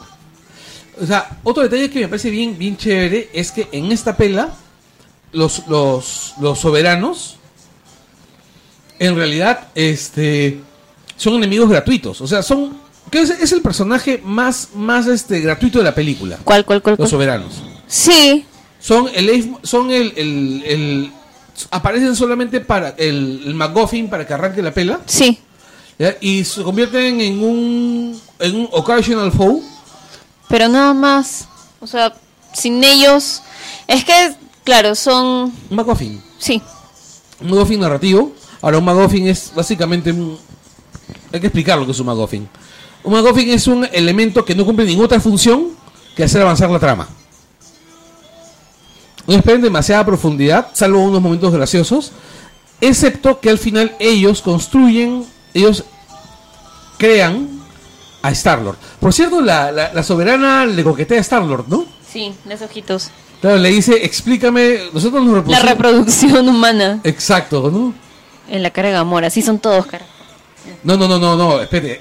Así son todas. O sea, ella le coqueteó a Star-Lord Star-Lord este, se dio cuenta y... Eh, Es como que con fines científicos, sí, Juan. Ya. No, Star-Lord la cagó hasta en la cadera. La metió hasta en la cadera, así, así, en el, en el hueco. así. Tremendo, ¿eh? Pues se han dado cuenta que Star-Lord, cuando no está salvando la Tierra, es más imbécil que Fry de Futurama. Es un tipo muy, este... Perfecto. Ah, ¿A ti te gustan imbéciles como Fry de Futurama? No como Peter Bueno, no, no, sí, pues, sí, sí, la- ¿no el crees? patrón histórico sí. demuestra que sí. Hay una, hay, hay una, hay una onda medio del bonachón estalonesco, ¿no? Claro. Del Sí. bonachón, eh, o, sea, el- o sea, un poco rocky, como tú hablabas en un momento. Claro, sí, es que, es que es el Rocky de, de la 4 pues se la paraba diciendo estupideces, pues, ¿no? Sí, claro. Yo tenía la esperanza, honestamente, que apareciera Dolph Lundgren. ¿Tú crees? Yo tenía la esperanza que De que apareciera. sea un villano ahí. Sí. Sí, sí, sí, sí, sí, sí, sí. Es más, yo tengo la esperanza de que aparezca en alguna pelea Marvel, ¿sabes? Yo también. Y yo, tengo incluso, eh, que, yo me imagino qué papel puede, puede ser él. Bueno, ya, ¿Saben qué ya, sería? ya tienes a su, a- digamos... A ver, los ochentas era... Este, Dra- Dolph Lundgren versus Stallone, o sea, era el malo y el bueno, ¿te, te acuerdas? Esa era, el- Claro. esa era la, la dicotomía en esa época. Y lo paja es que aparece Stallone y también como que por ahí la figura de Hasselhoff, que son eran los bad guys de esa Oh, época. David Hasselhoff también es Claro, ¿no? Eran los cool guys. Era de cool guy. Ah, de Cool Guys, sí. Bueno, Stallone nunca ha sido bad guy, medio tonto en realidad. Claro, pero era cool. O sea, Pero era cool, tonto cool. O como muchos. Sí, que, que vaya Dolph Lundgren de- en la 3, pues, ¿no? A mí me encantaría ver en otro papel, así como que en un universo paralelo aparece David Hasselhoff vestido de otra cosa. Sería chévere, que lo agarren como chiste. Sí, Como chiste Como, recurrente. como a Flash lo agarraron en Ted, también, por ejemplo. Claro, como Flash Gordon. Claro, Flash Gordon. Por favor, diferencia Flash Gordon de Flash. ¿ya? O sea, Ya, perdón, voy a pensar en Jay Garrick, Flash, Flash, el verdadero Flash. Flash, Flash, Flash. Ya, este, el, el- Pero, a ver, otros detalles más. O sea, están checando. Tiene este rollo del padre. Tienen el rollo. Ahora, ¿cuál es el papel de Stallone? El papel que, que todo el mundo estaba discutiendo de Stallone.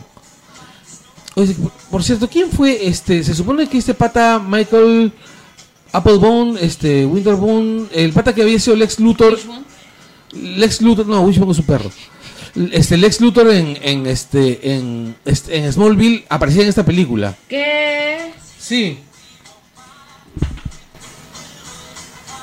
Martin Walker, Bradley Cooper, Vin Diesel, Dave Bautista, César Karen Gillian, Pom Clementif, Ya, ella es este Elizabeth de Vicky, Chris Sullivan, Sean Gunn, Laura Haddock, Tommy Flanagan,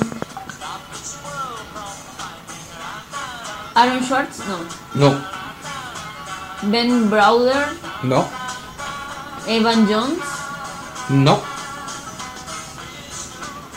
Luke Cook, no.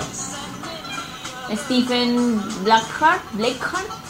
Bueno, mientras que mientras que trato de deducir quién puede ser. Voy Así a es. buscar, Voy a buscar mejor Smallville. sí. Y bueno, este el, el, el rollo es aparece Stallone como el líder de todas las facciones de los Ravagers. Y hace una cosa muy importante. O sea, dice, mientras que los Ravagers, este, ¿cómo se llama? Tenían muy pocas reglas. Que él fue, o sea, eh, te explican que John Doe fue esclavo de los Kree durante 20 años. Ya, y nunca, este, ¿cómo se llama? Hasta que No, Fue- sorry que te corte. Sorry. Pero estaba rumoreado. Pero nada más. Oh, Ay, my sweet lord. Esta canción es una gran canción. Este, el. Y que lo rescata, pues, Spartax. ¿Spartax es? ¿Cómo lo han puesto a Stallone con el nom- qué nombre de personaje? Porque es Starhawk, pero le han cambiado el nombre. Creo que es Spartax o Star. Star. Startac. No, Startac es es. un teléfono. Sí, de Motorola. Gran. Sí. Sí. Pero en ese entonces era el más Lindo, pequeño. lindo está. Y es todo un homenaje a Star Trek. Sí. Claro, sí. Ale. Stack, Stackart o Gort. Stackart o, Stackart o Gort. Así se llama el personaje de, de Stallone. Bueno, este. El, él es el líder de los, de los Ravagers originales. Y él exilió a John Doe con mucho dolor de su parte. O sea, él dice: Mucha, me, me ha dolido exiliarte. Porque John Doe rompió uno de los tabús, ¿no? Y ese tabú fue este, negociar con niños. Es verdad. O sea, secuestraba niños y los vendía a Ego.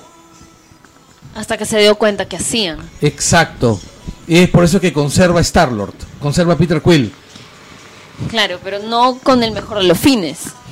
Eh, Lo conservó, o sea, ya no podía devolverlo. y además recordemos que Yondo también era un, un maleante, pues, ¿no? Claro, entonces lo que Le dio lo mejor que le podía dar Lo- en lo- ese que mejor que le Sí. podía Que es lo que hacen muchos padres, ¿no? Sí. Sí, sí, sí, sí, sí. Y este y en realidad lo protegió todo lo que pudo. Y la verdad me parece muy chévere porque lo mencionan incluso en la segunda película, en la primera película, ¿no? Cuando cierran y dice al final al final Peter Quill salió mejor de lo que cómo se llama hayamos pensado. Él hace con, con su ¿Cómo se llama el personaje de, de Sean Gunn? Ah, este Sean Gunn es este Kralin, Kralin, Kralin, Kraglin. Kraglin. Ya, este, el personaje de Sean Gunn, de este es eh, el que compart- es el que compartía la, la idea de que Peter, de que cómo se llama, que Peter Quill era básicamente eh, el hijo de de de Yondu, ¿no?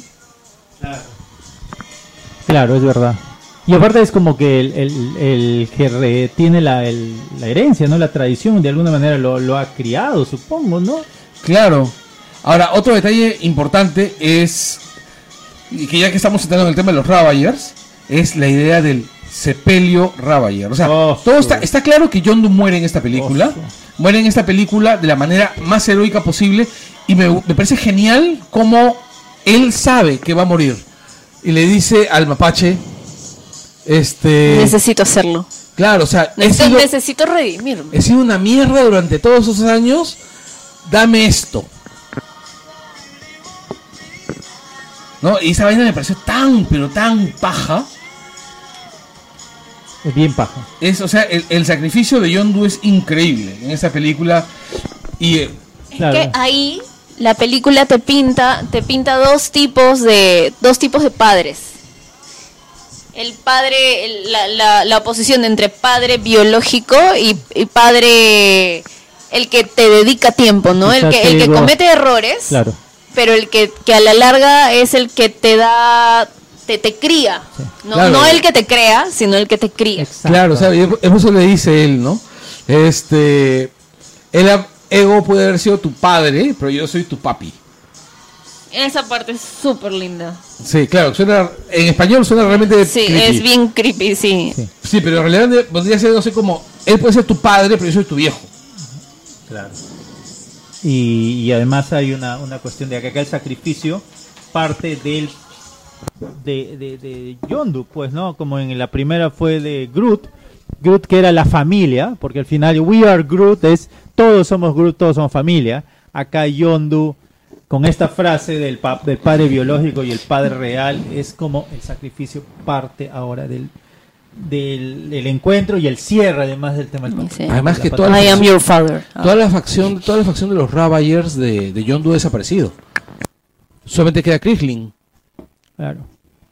Pucha, en el momento en que en que llegan todos los este todos los Ravagers, este que llegan todos los Ravagers para hacer el funeral Ravager y los había llamado Rocket.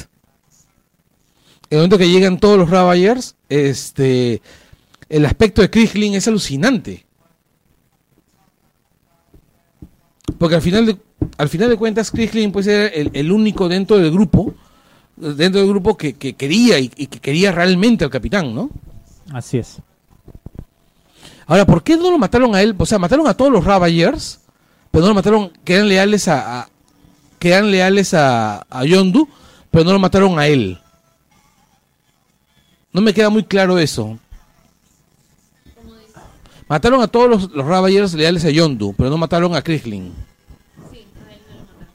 Pero Pero a por- matar, pero este ahí él pero ahí viene el momento de, Pero no, de- pero él estaba libre, pues él pasa por, él, él, él pasa y él los libera. bueno, pero hay un momento de, de mucha distensión en el cual está este Rocket pues hablando de esta de, de la broma del del- la- del nombre del, del villano, ese nombre cojudo que se que se pone este Ah, Taserface. Súper puta que es demasiado divertido ese momento y ahí es cuando también lo salvan, pues, ¿no? A, a Krillin. ¿Ahí lo iban a matar a Krillin?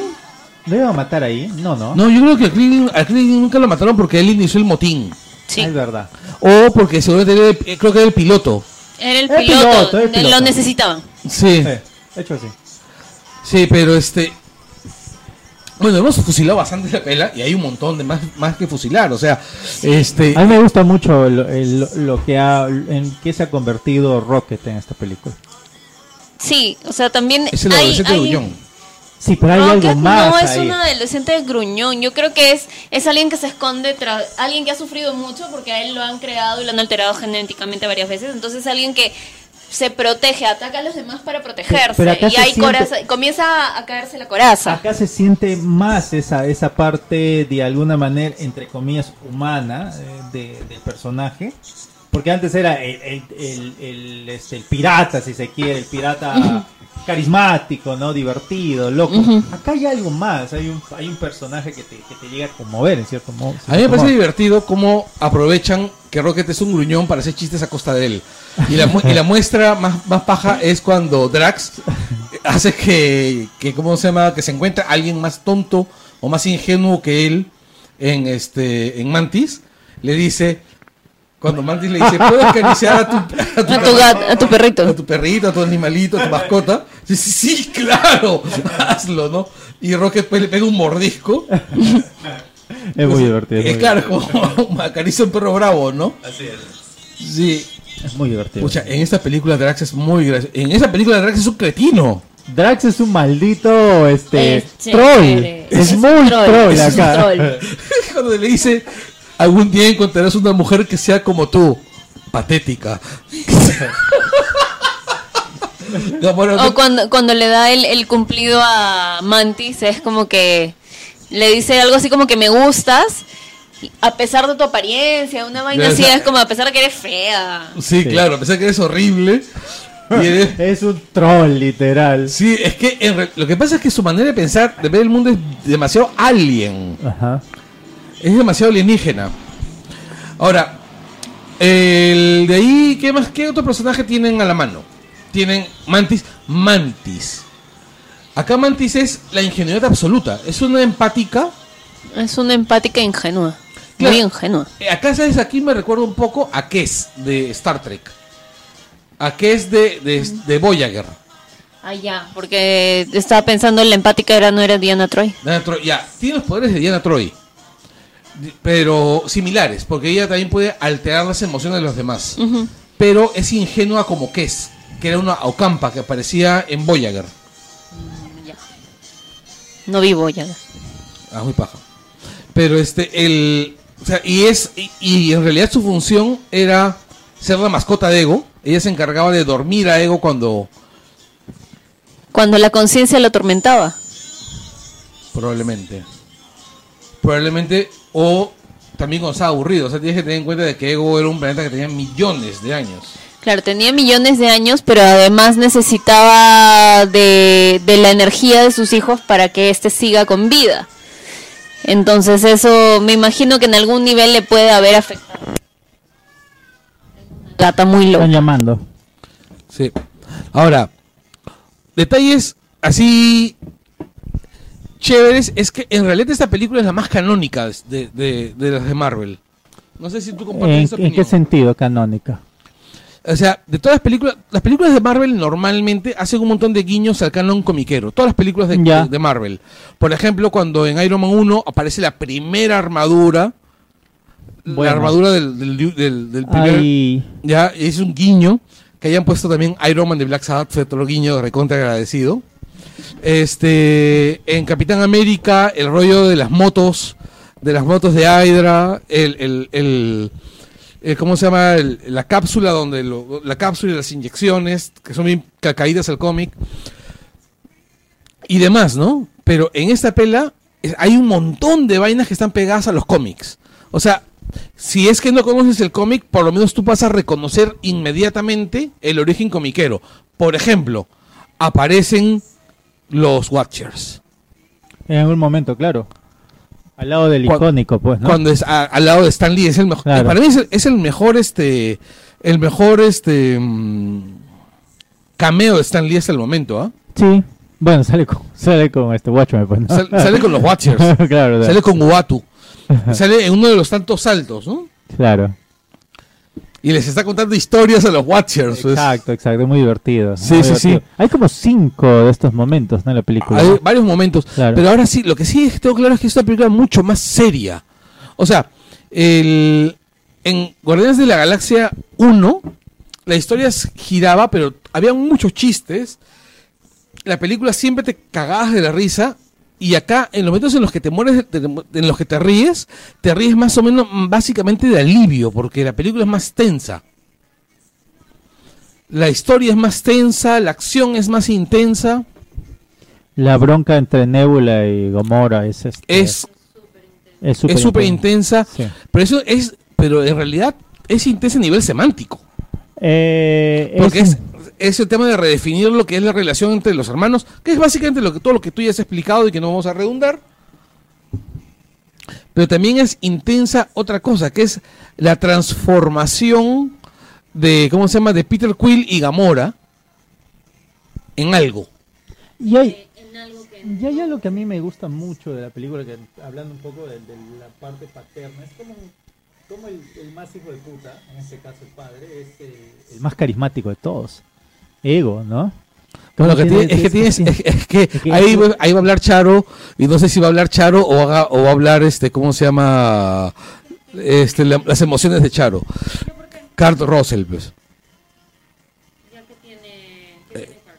Que es este, ¿cómo se llama? Estamos hablando de un tipo, pues. O sea, Ego tiene carisma porque, no sé si es por, no, no creo que sea por el guion, sino que porque es Kurt Russell. pues, ¿no? No, es ego, de hecho que sí. Pero hay un propósito en este personaje, un propósito de, de, de- de encandilar a un... a- hasta su propio hijo con tal de lograr sus, sus planes, ¿no? Claro, o sea, ustedes. Es un tipo que está al, mar- al margen del bien y el mal. Ego es un... O sea, de hecho, un ególatra está justamente a eso, al margen del bien y el es un mal. psicópata, claro. pues, ¿no? Exacto, literal. Claro, yo miraba esa vaina y pensaba que era Alan con barba y pelo largo, ¿no?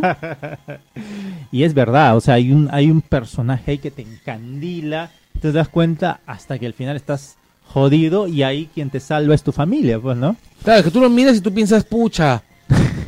Es que quieres creer que este ego sea bueno. Yo he leído el cómic y ego es una mierda en los cómics. Toreto en este, es Groot con Drax.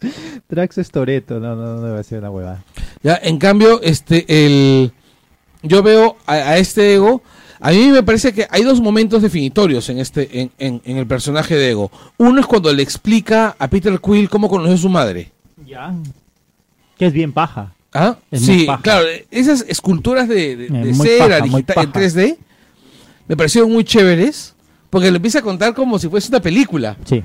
con marionetas. Claro, como storyboard, este. Exacto, me pareció muy paja. Y luego cuando le explica la canción y le dice eh, la, la canción que La habían estado escuchando claro. Y le dice, este, tu madre es como la chica de esta canción, ¿no? Que pudo haber sido una, una estupenda esposa y una estupenda madre, pero yo soy el marinero y mi mujer es el mar. Linda. Y O este, sea, tú dices, pucha, qué paja este brother, qué. que Lo máximo. en realidad es un cretino, es ¿no? un mi- miserable Es un desgraciado. abandonador de familia. Desgraciado. Y bueno, te das cuenta, pues, y en ese momento tú ya te das cuenta, pues, que el tipo es un hijo de puta, pues, Sí, ¿no? pues sí. hecho, es, sí. es el demonio del- de la lengua de oro, ¿no? Así es. Así es. Es y un bueno, pueblito. con- y luego te vas dando cuenta a qué nivel de hijoputismo podía llegar. O sea, Claro. cuando Gamora y Nebula encuentran a los cadáveres, los cráneos de los hijos, Y además cuando le, le cuenta a, a Star Lord cómo mató a su madre. Cómo le inocula la enfermedad. claro, le dice, sufrí mucho al, al ponerle el tumor. eh, o sea, Hijo de su madre. O sea, hijo, de, hijo de puta. o Sí, sea, de hecho que sí. ya, en ese momento me, me pareció bien, bien Zeus, así, cagándole el cráneo, pues, este, a la madre. En realidad, mm, sí. Pero este es bien. O sea, yo veo a este ego. Este ego es demasiado. Bueno, es que también no lo podían usar mucho, pues. No podían usarlo más que en una pela, pues, ¿no? Tenían que acabar con él. Y aparte no creo que Fox lo vaya a usar nunca. O sea, le acaban de, acaban de, de cagarlo horrible a Fox con esto, ¿no? Yo creo que sí. Sí, y también dentro del trato también me imagino que está, pues, están los Watchers. Ojalá que puedan usar a los Watchers después. Hay mucho, hay mucho de, que- de no sé si especular, pero creo que el universo te hace abierto Oye, tanto aguanta, y que te- aguanta, aguanta. Los Watchers estaban yendo, ¿no? Se estaban yendo. A- En, en la escena post créditos se estaban yendo, ¿no? Ah, eh, Se estaban retirando todos. sí. Ya, ¿tú te acuerdas quiénes eran los narradores de la Guerra del Infinito?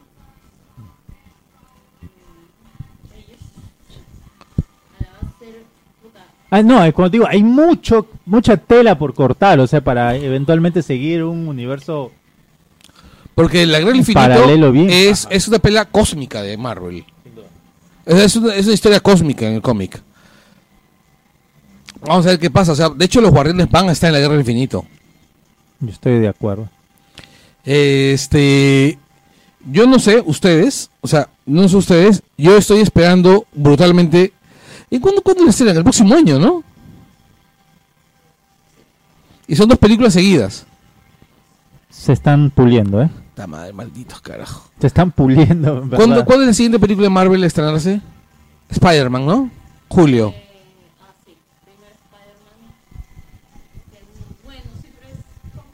No, Spider-Man es, es Marvel. No, Spider-Man es Marvel Sony. Marvel Sony. ¿Thor cuándo es? No, Spider-Man es antes. De ahí Thor. De ahí, ¿qué más viene? De ahí vienen las de DC, ¿no?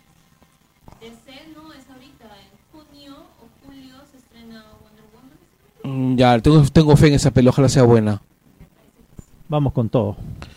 Este, bueno, este, el, yo estoy esperando, ya para finalizar la historia de, de Guardians, para finalizar el rollo de los spoilers, es gran funeral.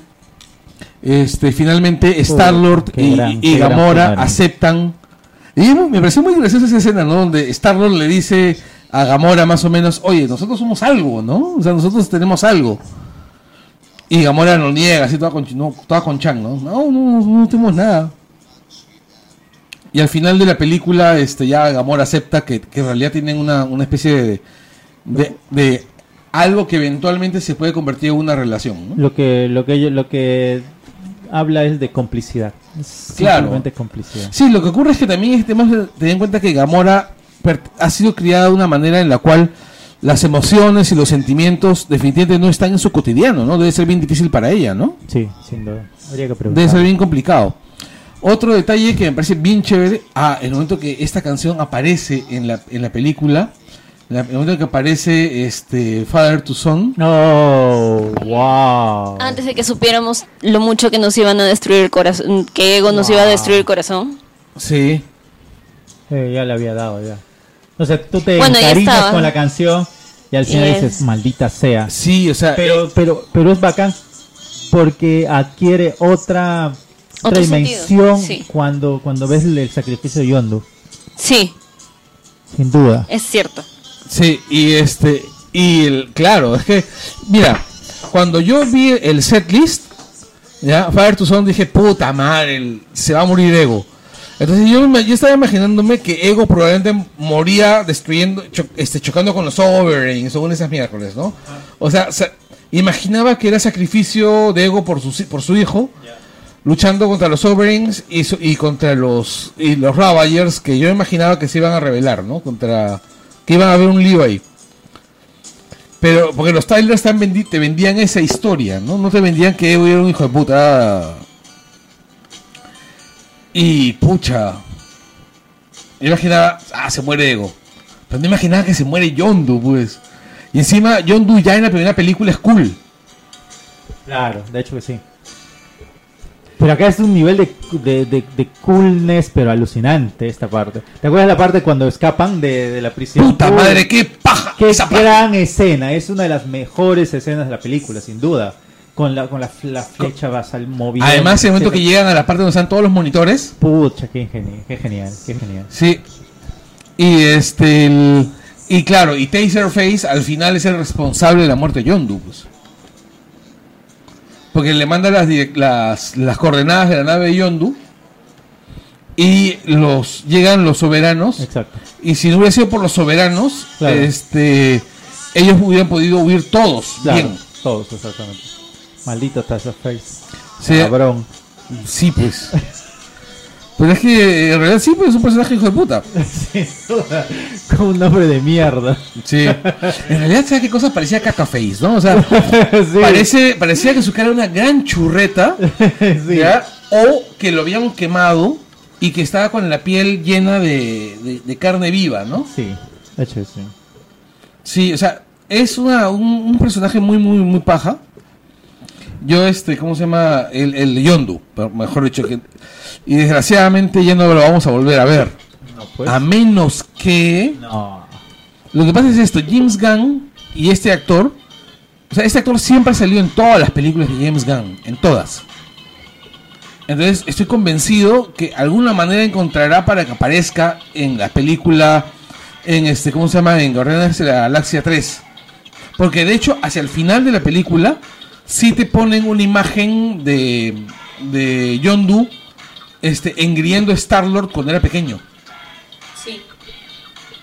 enseñándole a disparar una pistola. Entonces posiblemente lo hagan por una escena así donde aparezca así... Sería paja. Un- una paralela, ¿no? Un universo.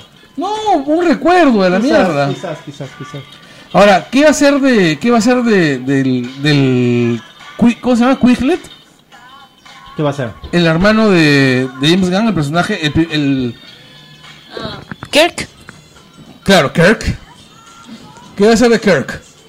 Se une a los guardianes, porque de hecho Mantis ya se quedó con el grupo, porque ya no tiene a, a Ego. ¿Quién podría ser el otro humano, pues, no? Es que creo que... Sí, pues. Había piloto. Ahora, detalle importante, las escenas post créditos. Ya, hablemos de las escenas post crédito. Ya, las primeras escenas por créditos es la es este, ¿cómo se llama? Eh, Kirk tratando de usar la, la aleta, silbando y atacando y, a- y, y y este, ¿cómo se llama? Atacando a Drax. No, esa escena es graciosa. Es muy divertido. No me gusta. Ya, este, la otra es este, ¿cómo se llama? Con, con la pla- con la dorada. Con la chica dorada, este. Eh, siendo llamada a junta. A junta, este, con, con sus jefes. Para que explique cómo ha malgastado todos los recursos de los soberanos para, para atacar a. fracasando con los guardianes de la galaxia. Y dice, mira, yo he logrado diseñar esta vaina. Donde con que va a ser mucho más eficiente un arma, un arma mortal así y diseñada para acabar con los guardianes de la galaxia y se llama Adam. Y, y claro, y es Adam Warlock. Exacto. La, Es buena, es una muy buena escena. claro, sobre todo porque eso te pinta que en los guardianes de la galaxia 3 va a aparecer, va a aparecer, va a ser una, una gran batalla contra Warlock. Warlock es un personaje recontra potente. La otra escena es, bueno, la de los Watchers abandonando a Stan Lee. Eh, la cuarta escena de era Star Lord gritando a Baby Groot, a, a, a, a Teen Groot, que dejara de joder la paciencia. Y la quinta escena, ¿cuál era?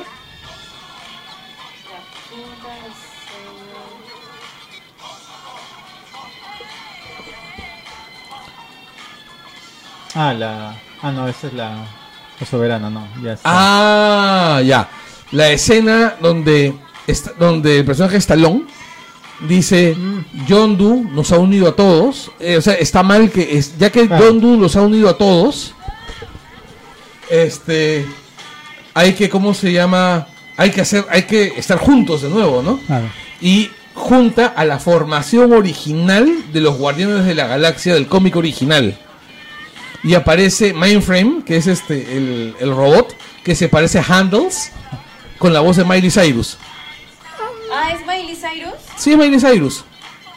Es divertido. Sí, es divertido. Por cierto, Miley Cyrus está esforzándose en ser cool, ¿no? Eh, Porque sacó un disco con los fle con los Flaming Lips. la Flaming Lips. Encima bien paja el disco. Es muy alucinante.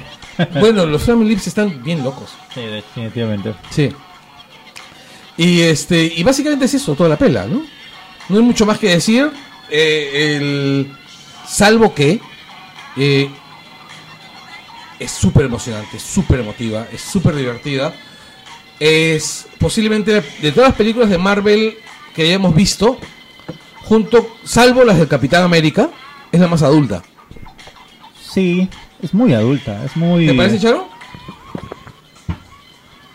Me parece que es no necesariamente, o sea, es la más adulta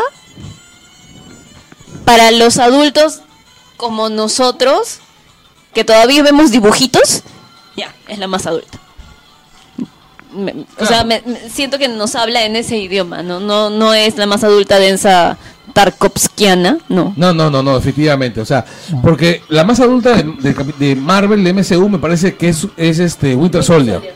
Sí, Sin duda. Winter Soldier, y creo de que de, de ese nivel, a ese nivel Marvel no ha llegado. O sea, ni siquiera Civil War. Ya, pero acá se habla de, de temas muy, muy, muy fuertes, como el padre. Ah, No, los temas que toca esta película, las preguntas que hace, Sí, claro. son más duras. Son muy duras. Son muy duras. O sea, habla del abandono paterno, te habla sobre la reconstrucción de las relaciones, de las la relaciones tortura, familiares. ¿eh? De la tortura de Rocket, de, de Nebula. O sea, te habla, o sea, claro, te, habla- te habla sobre el dolor de la vida. O sea, de es, la vida, es- es una película muy, muy, muy seria. muy Ahora, lo que sí es cierto es que Marvel siempre sigue siendo Marvel y, y- y hace una película, hecho una película divertida sobre Muy el dolor. divertido, sobre el dolor, exacto. Y eso es bien difícil ¿eh? y es un gran mérito. Sí, sin duda. De hecho. Sí, Sí, sin duda. sí. Y bueno, mientras que Charo sigue buscando emoticons en su WhatsApp. Lo siento, pero es que estoy... Bueno, ya como primicia los que escuchen esto se van a enterar que ahora Langoy tiene Instagram. Y la cuenta en Instagram se llama Langoy Podcast. Síganos y vamos pronto vamos a estar compartiéndolo en nuestras demás redes. Ya. ¿Y qué estás subiendo a, nuestro- a nuestra cuenta de, de Instagram? ¿A tus gatos? Obviamente. Son las próximas gatas podcasteras.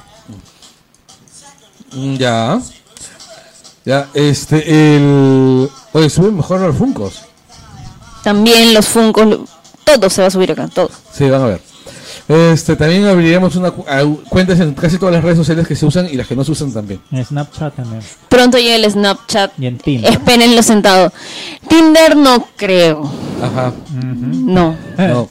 No con el nombre de Langoy, pero pueden encontrar ahí con... ¿Sabes un sabe, sabe- lo que es, sabe lo que es un langoy? ana- Primero para esto. Langoy es lo que sobra del chifa, es el desperdicio del chifa. ¿Tú crees de que en Tinder una cuenta que se llame langoy tendría algún tipo de En éxito? realidad la gente, yo creo que sí, porque no sabe qué cosa es eso, que es el Langoy. Van a pensar que es un filipino. ¿no? Algo así, es como... Langoy, Langoy es un apellido filipino. Es como, no sé, pues eh, mira, este Es bro es un- un exótico. Un día yo estuve buscando, en, cuando buscaba en, en Twitter eh, para ponerla, para usar el usuario Langoy, encontré que había un huevo de, de tipos que se pillaban Langoy. Qué divertido. Sí, sí, sí, sí, sí. Todo lo que uno aprende. Sí, así es. Y bueno, esto ha sido el Langoy sobre Guardianes de la Galaxia. No hay mucho más que decir. Si le decimos más, les ahorramos, les, ahor- les ahorramos la, la pela. Etiquétanos. Ya están etiquetados todos. Muy bien. Ok, Sí. somos Sí. los que somos. Somos los que somos. Y nos y si creían que este programa no iba a tener spoilers, qué ingenuos que son, ya deberían conocernos. Recomendaciones. No, estoy, estoy avisando a alguien que, se- que- que sigo acá. Este, recomendaciones. Vayan a a ver la película con muchos tisus. Sí, es una película muy conmovedora. Sí. Este, no, co- no tomen mucha agua porque este, en realidad Es no. bastante extensa. Sí. Más de dos horas, dos horas y cuarto. Que se pasan volando ya, pero a lo que voy es que tiene tanta carga de información que si sale un toque al baño se pierde bastante. Así es. Sí. O si se, No, no o contesten correos de la chamba durante la película como, como algunas alguien, personas ¿sí? acá. Este, otro detalle más es ven el 3D. Es la primera vez que siento que el 3D no me ha Qué molestado. paja el 3D, de Aporta. verdad. O sea, siento que sí, Qué paja el 3D. ¿eh? Sí, muy a- bien trabajado. Sí. Detalles adicionales. Este. eh, vayan descansados. Vean Guardianes de la Galaxia 1 antes de verla. O sea, los que van a ir a ver la maratón están bien. Ya, este, ¿cómo se llama? Pero lo chévere es este. Que en realidad sí conecta bien con la pela. Sí conecta bien con la 1. O sea, es bien orgánica. James Gunn es un gran hallazgo para, para el cine de superhéroes. ¿eh? Sin duda. Sí. Sí.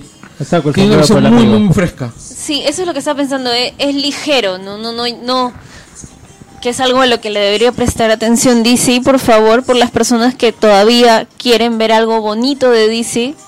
O sea, le, hay- a, a DC le falta el aire, que, que no creo que le sobre, pero que le viene muy bien a Marvel. Y en, el, en el caso de, de James Gunn. No, y lo peor es que DC sí tiene un montón de, de sagas De recursos. y de personajes que, que se beneficiarían con una visión así como la de Gunn. Metal Man tiene este Blue Beetle, sería genial en manos de alguien como James Gunn o de Edward Wright. Este, Uh, Edward Wright. con Blue Beetle sería maravilloso. O, o Metal Man con Blue Beetle. Con, Pero él se peleó con Marvel. Está pe- pero no es DC.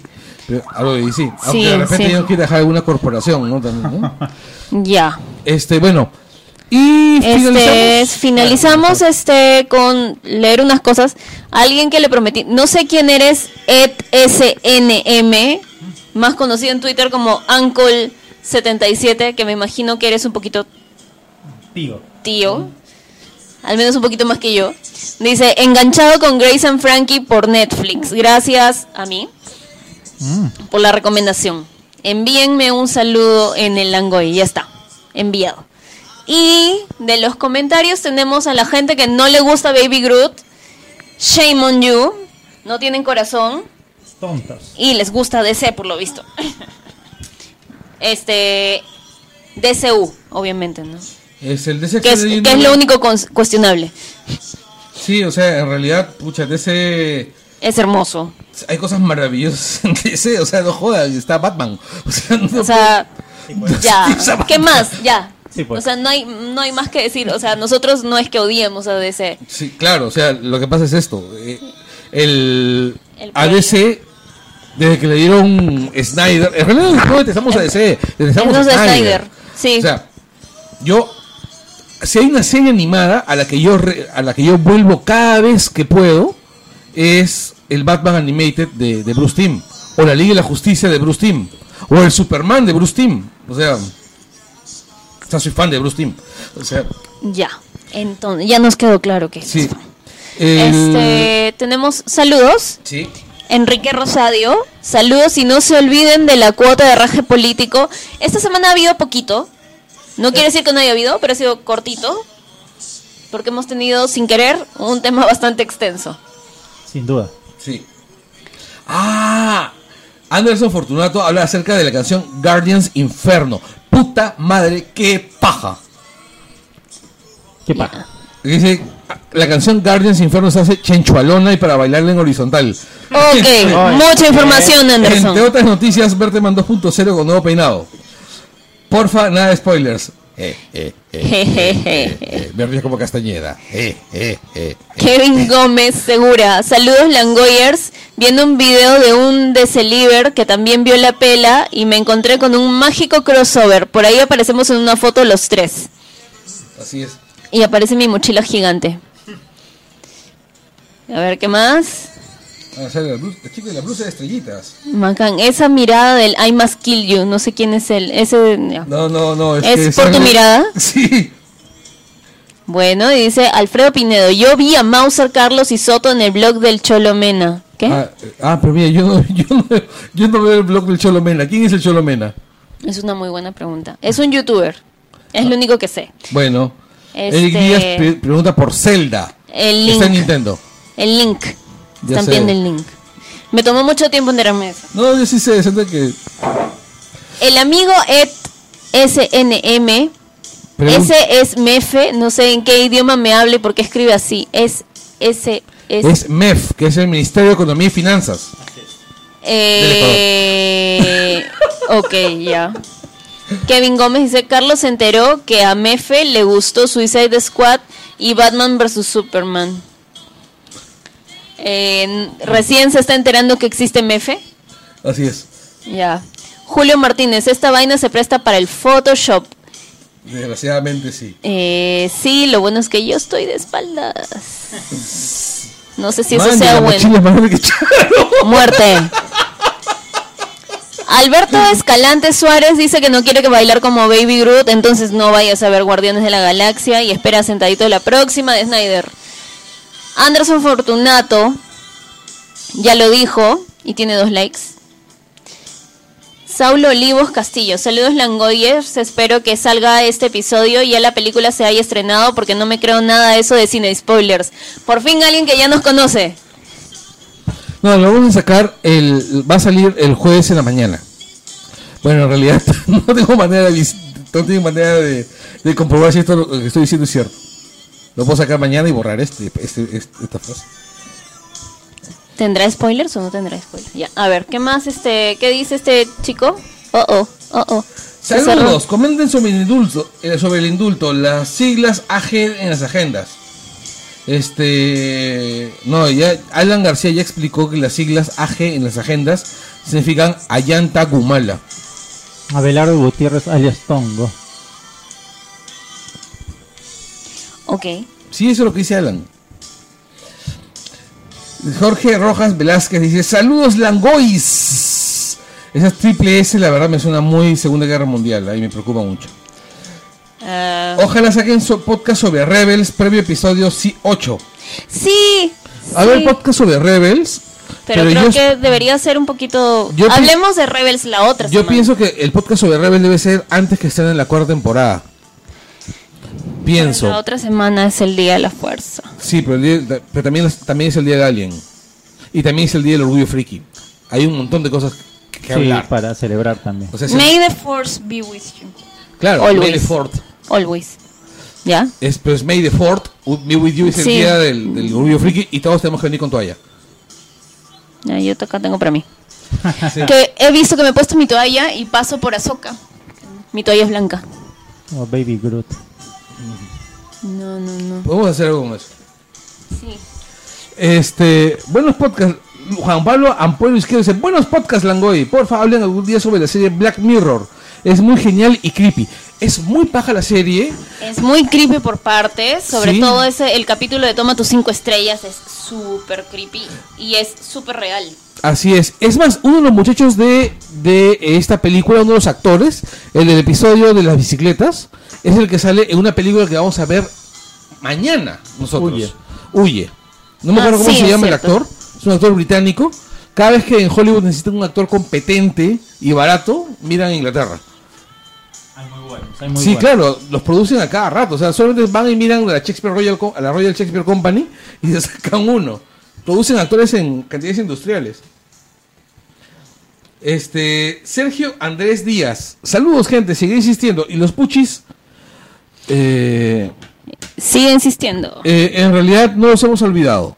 Algo vamos a encontrar para salir de ese impasse. Cristian Obeso. Salúdenme despacito. No. Este, Cristian, yo no sé si es tu apellido, tu seudónimo. Si es tu seudónimo, esperemos que te hagas los exámenes de azúcar y colesterol y de páncreas correspondientes porque eh, es peligroso. Este, ¿qué más sigue? No, no hay nada más. ¿Seguro? No hay más saludos. A menos que hayan saludos en Twitter. Este. O levántense. Y vayan corriendo al cine. Sí, salúdenlo. Sí, es eso. Pues no. Pues muchachos. fue bonito. Ha sido un gusto. Sorprendentemente es de madrugada ya acá en este, este podcast. Sí, Inusualmente, pero la hemos pasado bien. sí, así es, así es. Y Este, es muy, mucho más paja cuando soltamos los spoilers. Sí, Así que, el por programa favor. fluyó más. No luchen contra eso. sí, eh, la gente se divierte más con los spoilers, lango- langolleros. Gente, muchísimas gracias a todos por llegar hasta aquí. Eh, el programa de la próxima semana va a estar paja, va, va- va a ser un concentrado de, ¿cómo se llama?, de todo tipo de nerdadas, como a ustedes les gustan y como a nosotros también. Este, prometemos este, hablar de, de- de todo aquello que, que constituye la esencia langollera. O sea, aparte, recuerden chicos, se viene Alien. Oh, Se viene Alien. O sea, y esta va a ser la primera película explícitamente de Alien dirigida por Ridley Scott. ¿En cuántos años? ¿30 años? 7, 8, ¿no? 7-9. 7, 9 es Alien. 38 años. 38 años de Alien, huevón. 38 años de Alien. Puta madre. Qué Sí. fea, fuerte, qué fuerte. Qué duro. Qué dura es la vida. Sí, y bueno, y yo veo los trailers de Alien y me muero de miedo, ¿ah? Así que me imagino que la pela va a ser bien, bien, bien, bien creepy. Sí, ves la paja. Sí. Ir a verla. Sí. Y que, y hay que esperar este, este Blade Runner 2049 también. Tengo, yo tenía muy poca fe en esa película, debo admitirlo, hasta que vi este, hasta que vi mm, Arrival. O sea, ya Villeneuve puede hacer lo que le dé la puta gana ya. Yo creo que va a ser lo que puta le dé la gana. Sí, y va a Y ser, eso es bueno. sí, Y eso es bueno para la película. sí. Se vienen cosas interesantes, chicos. Gracias por llegar hasta aquí. Chau, chau, chau. Nos vemos. Chau.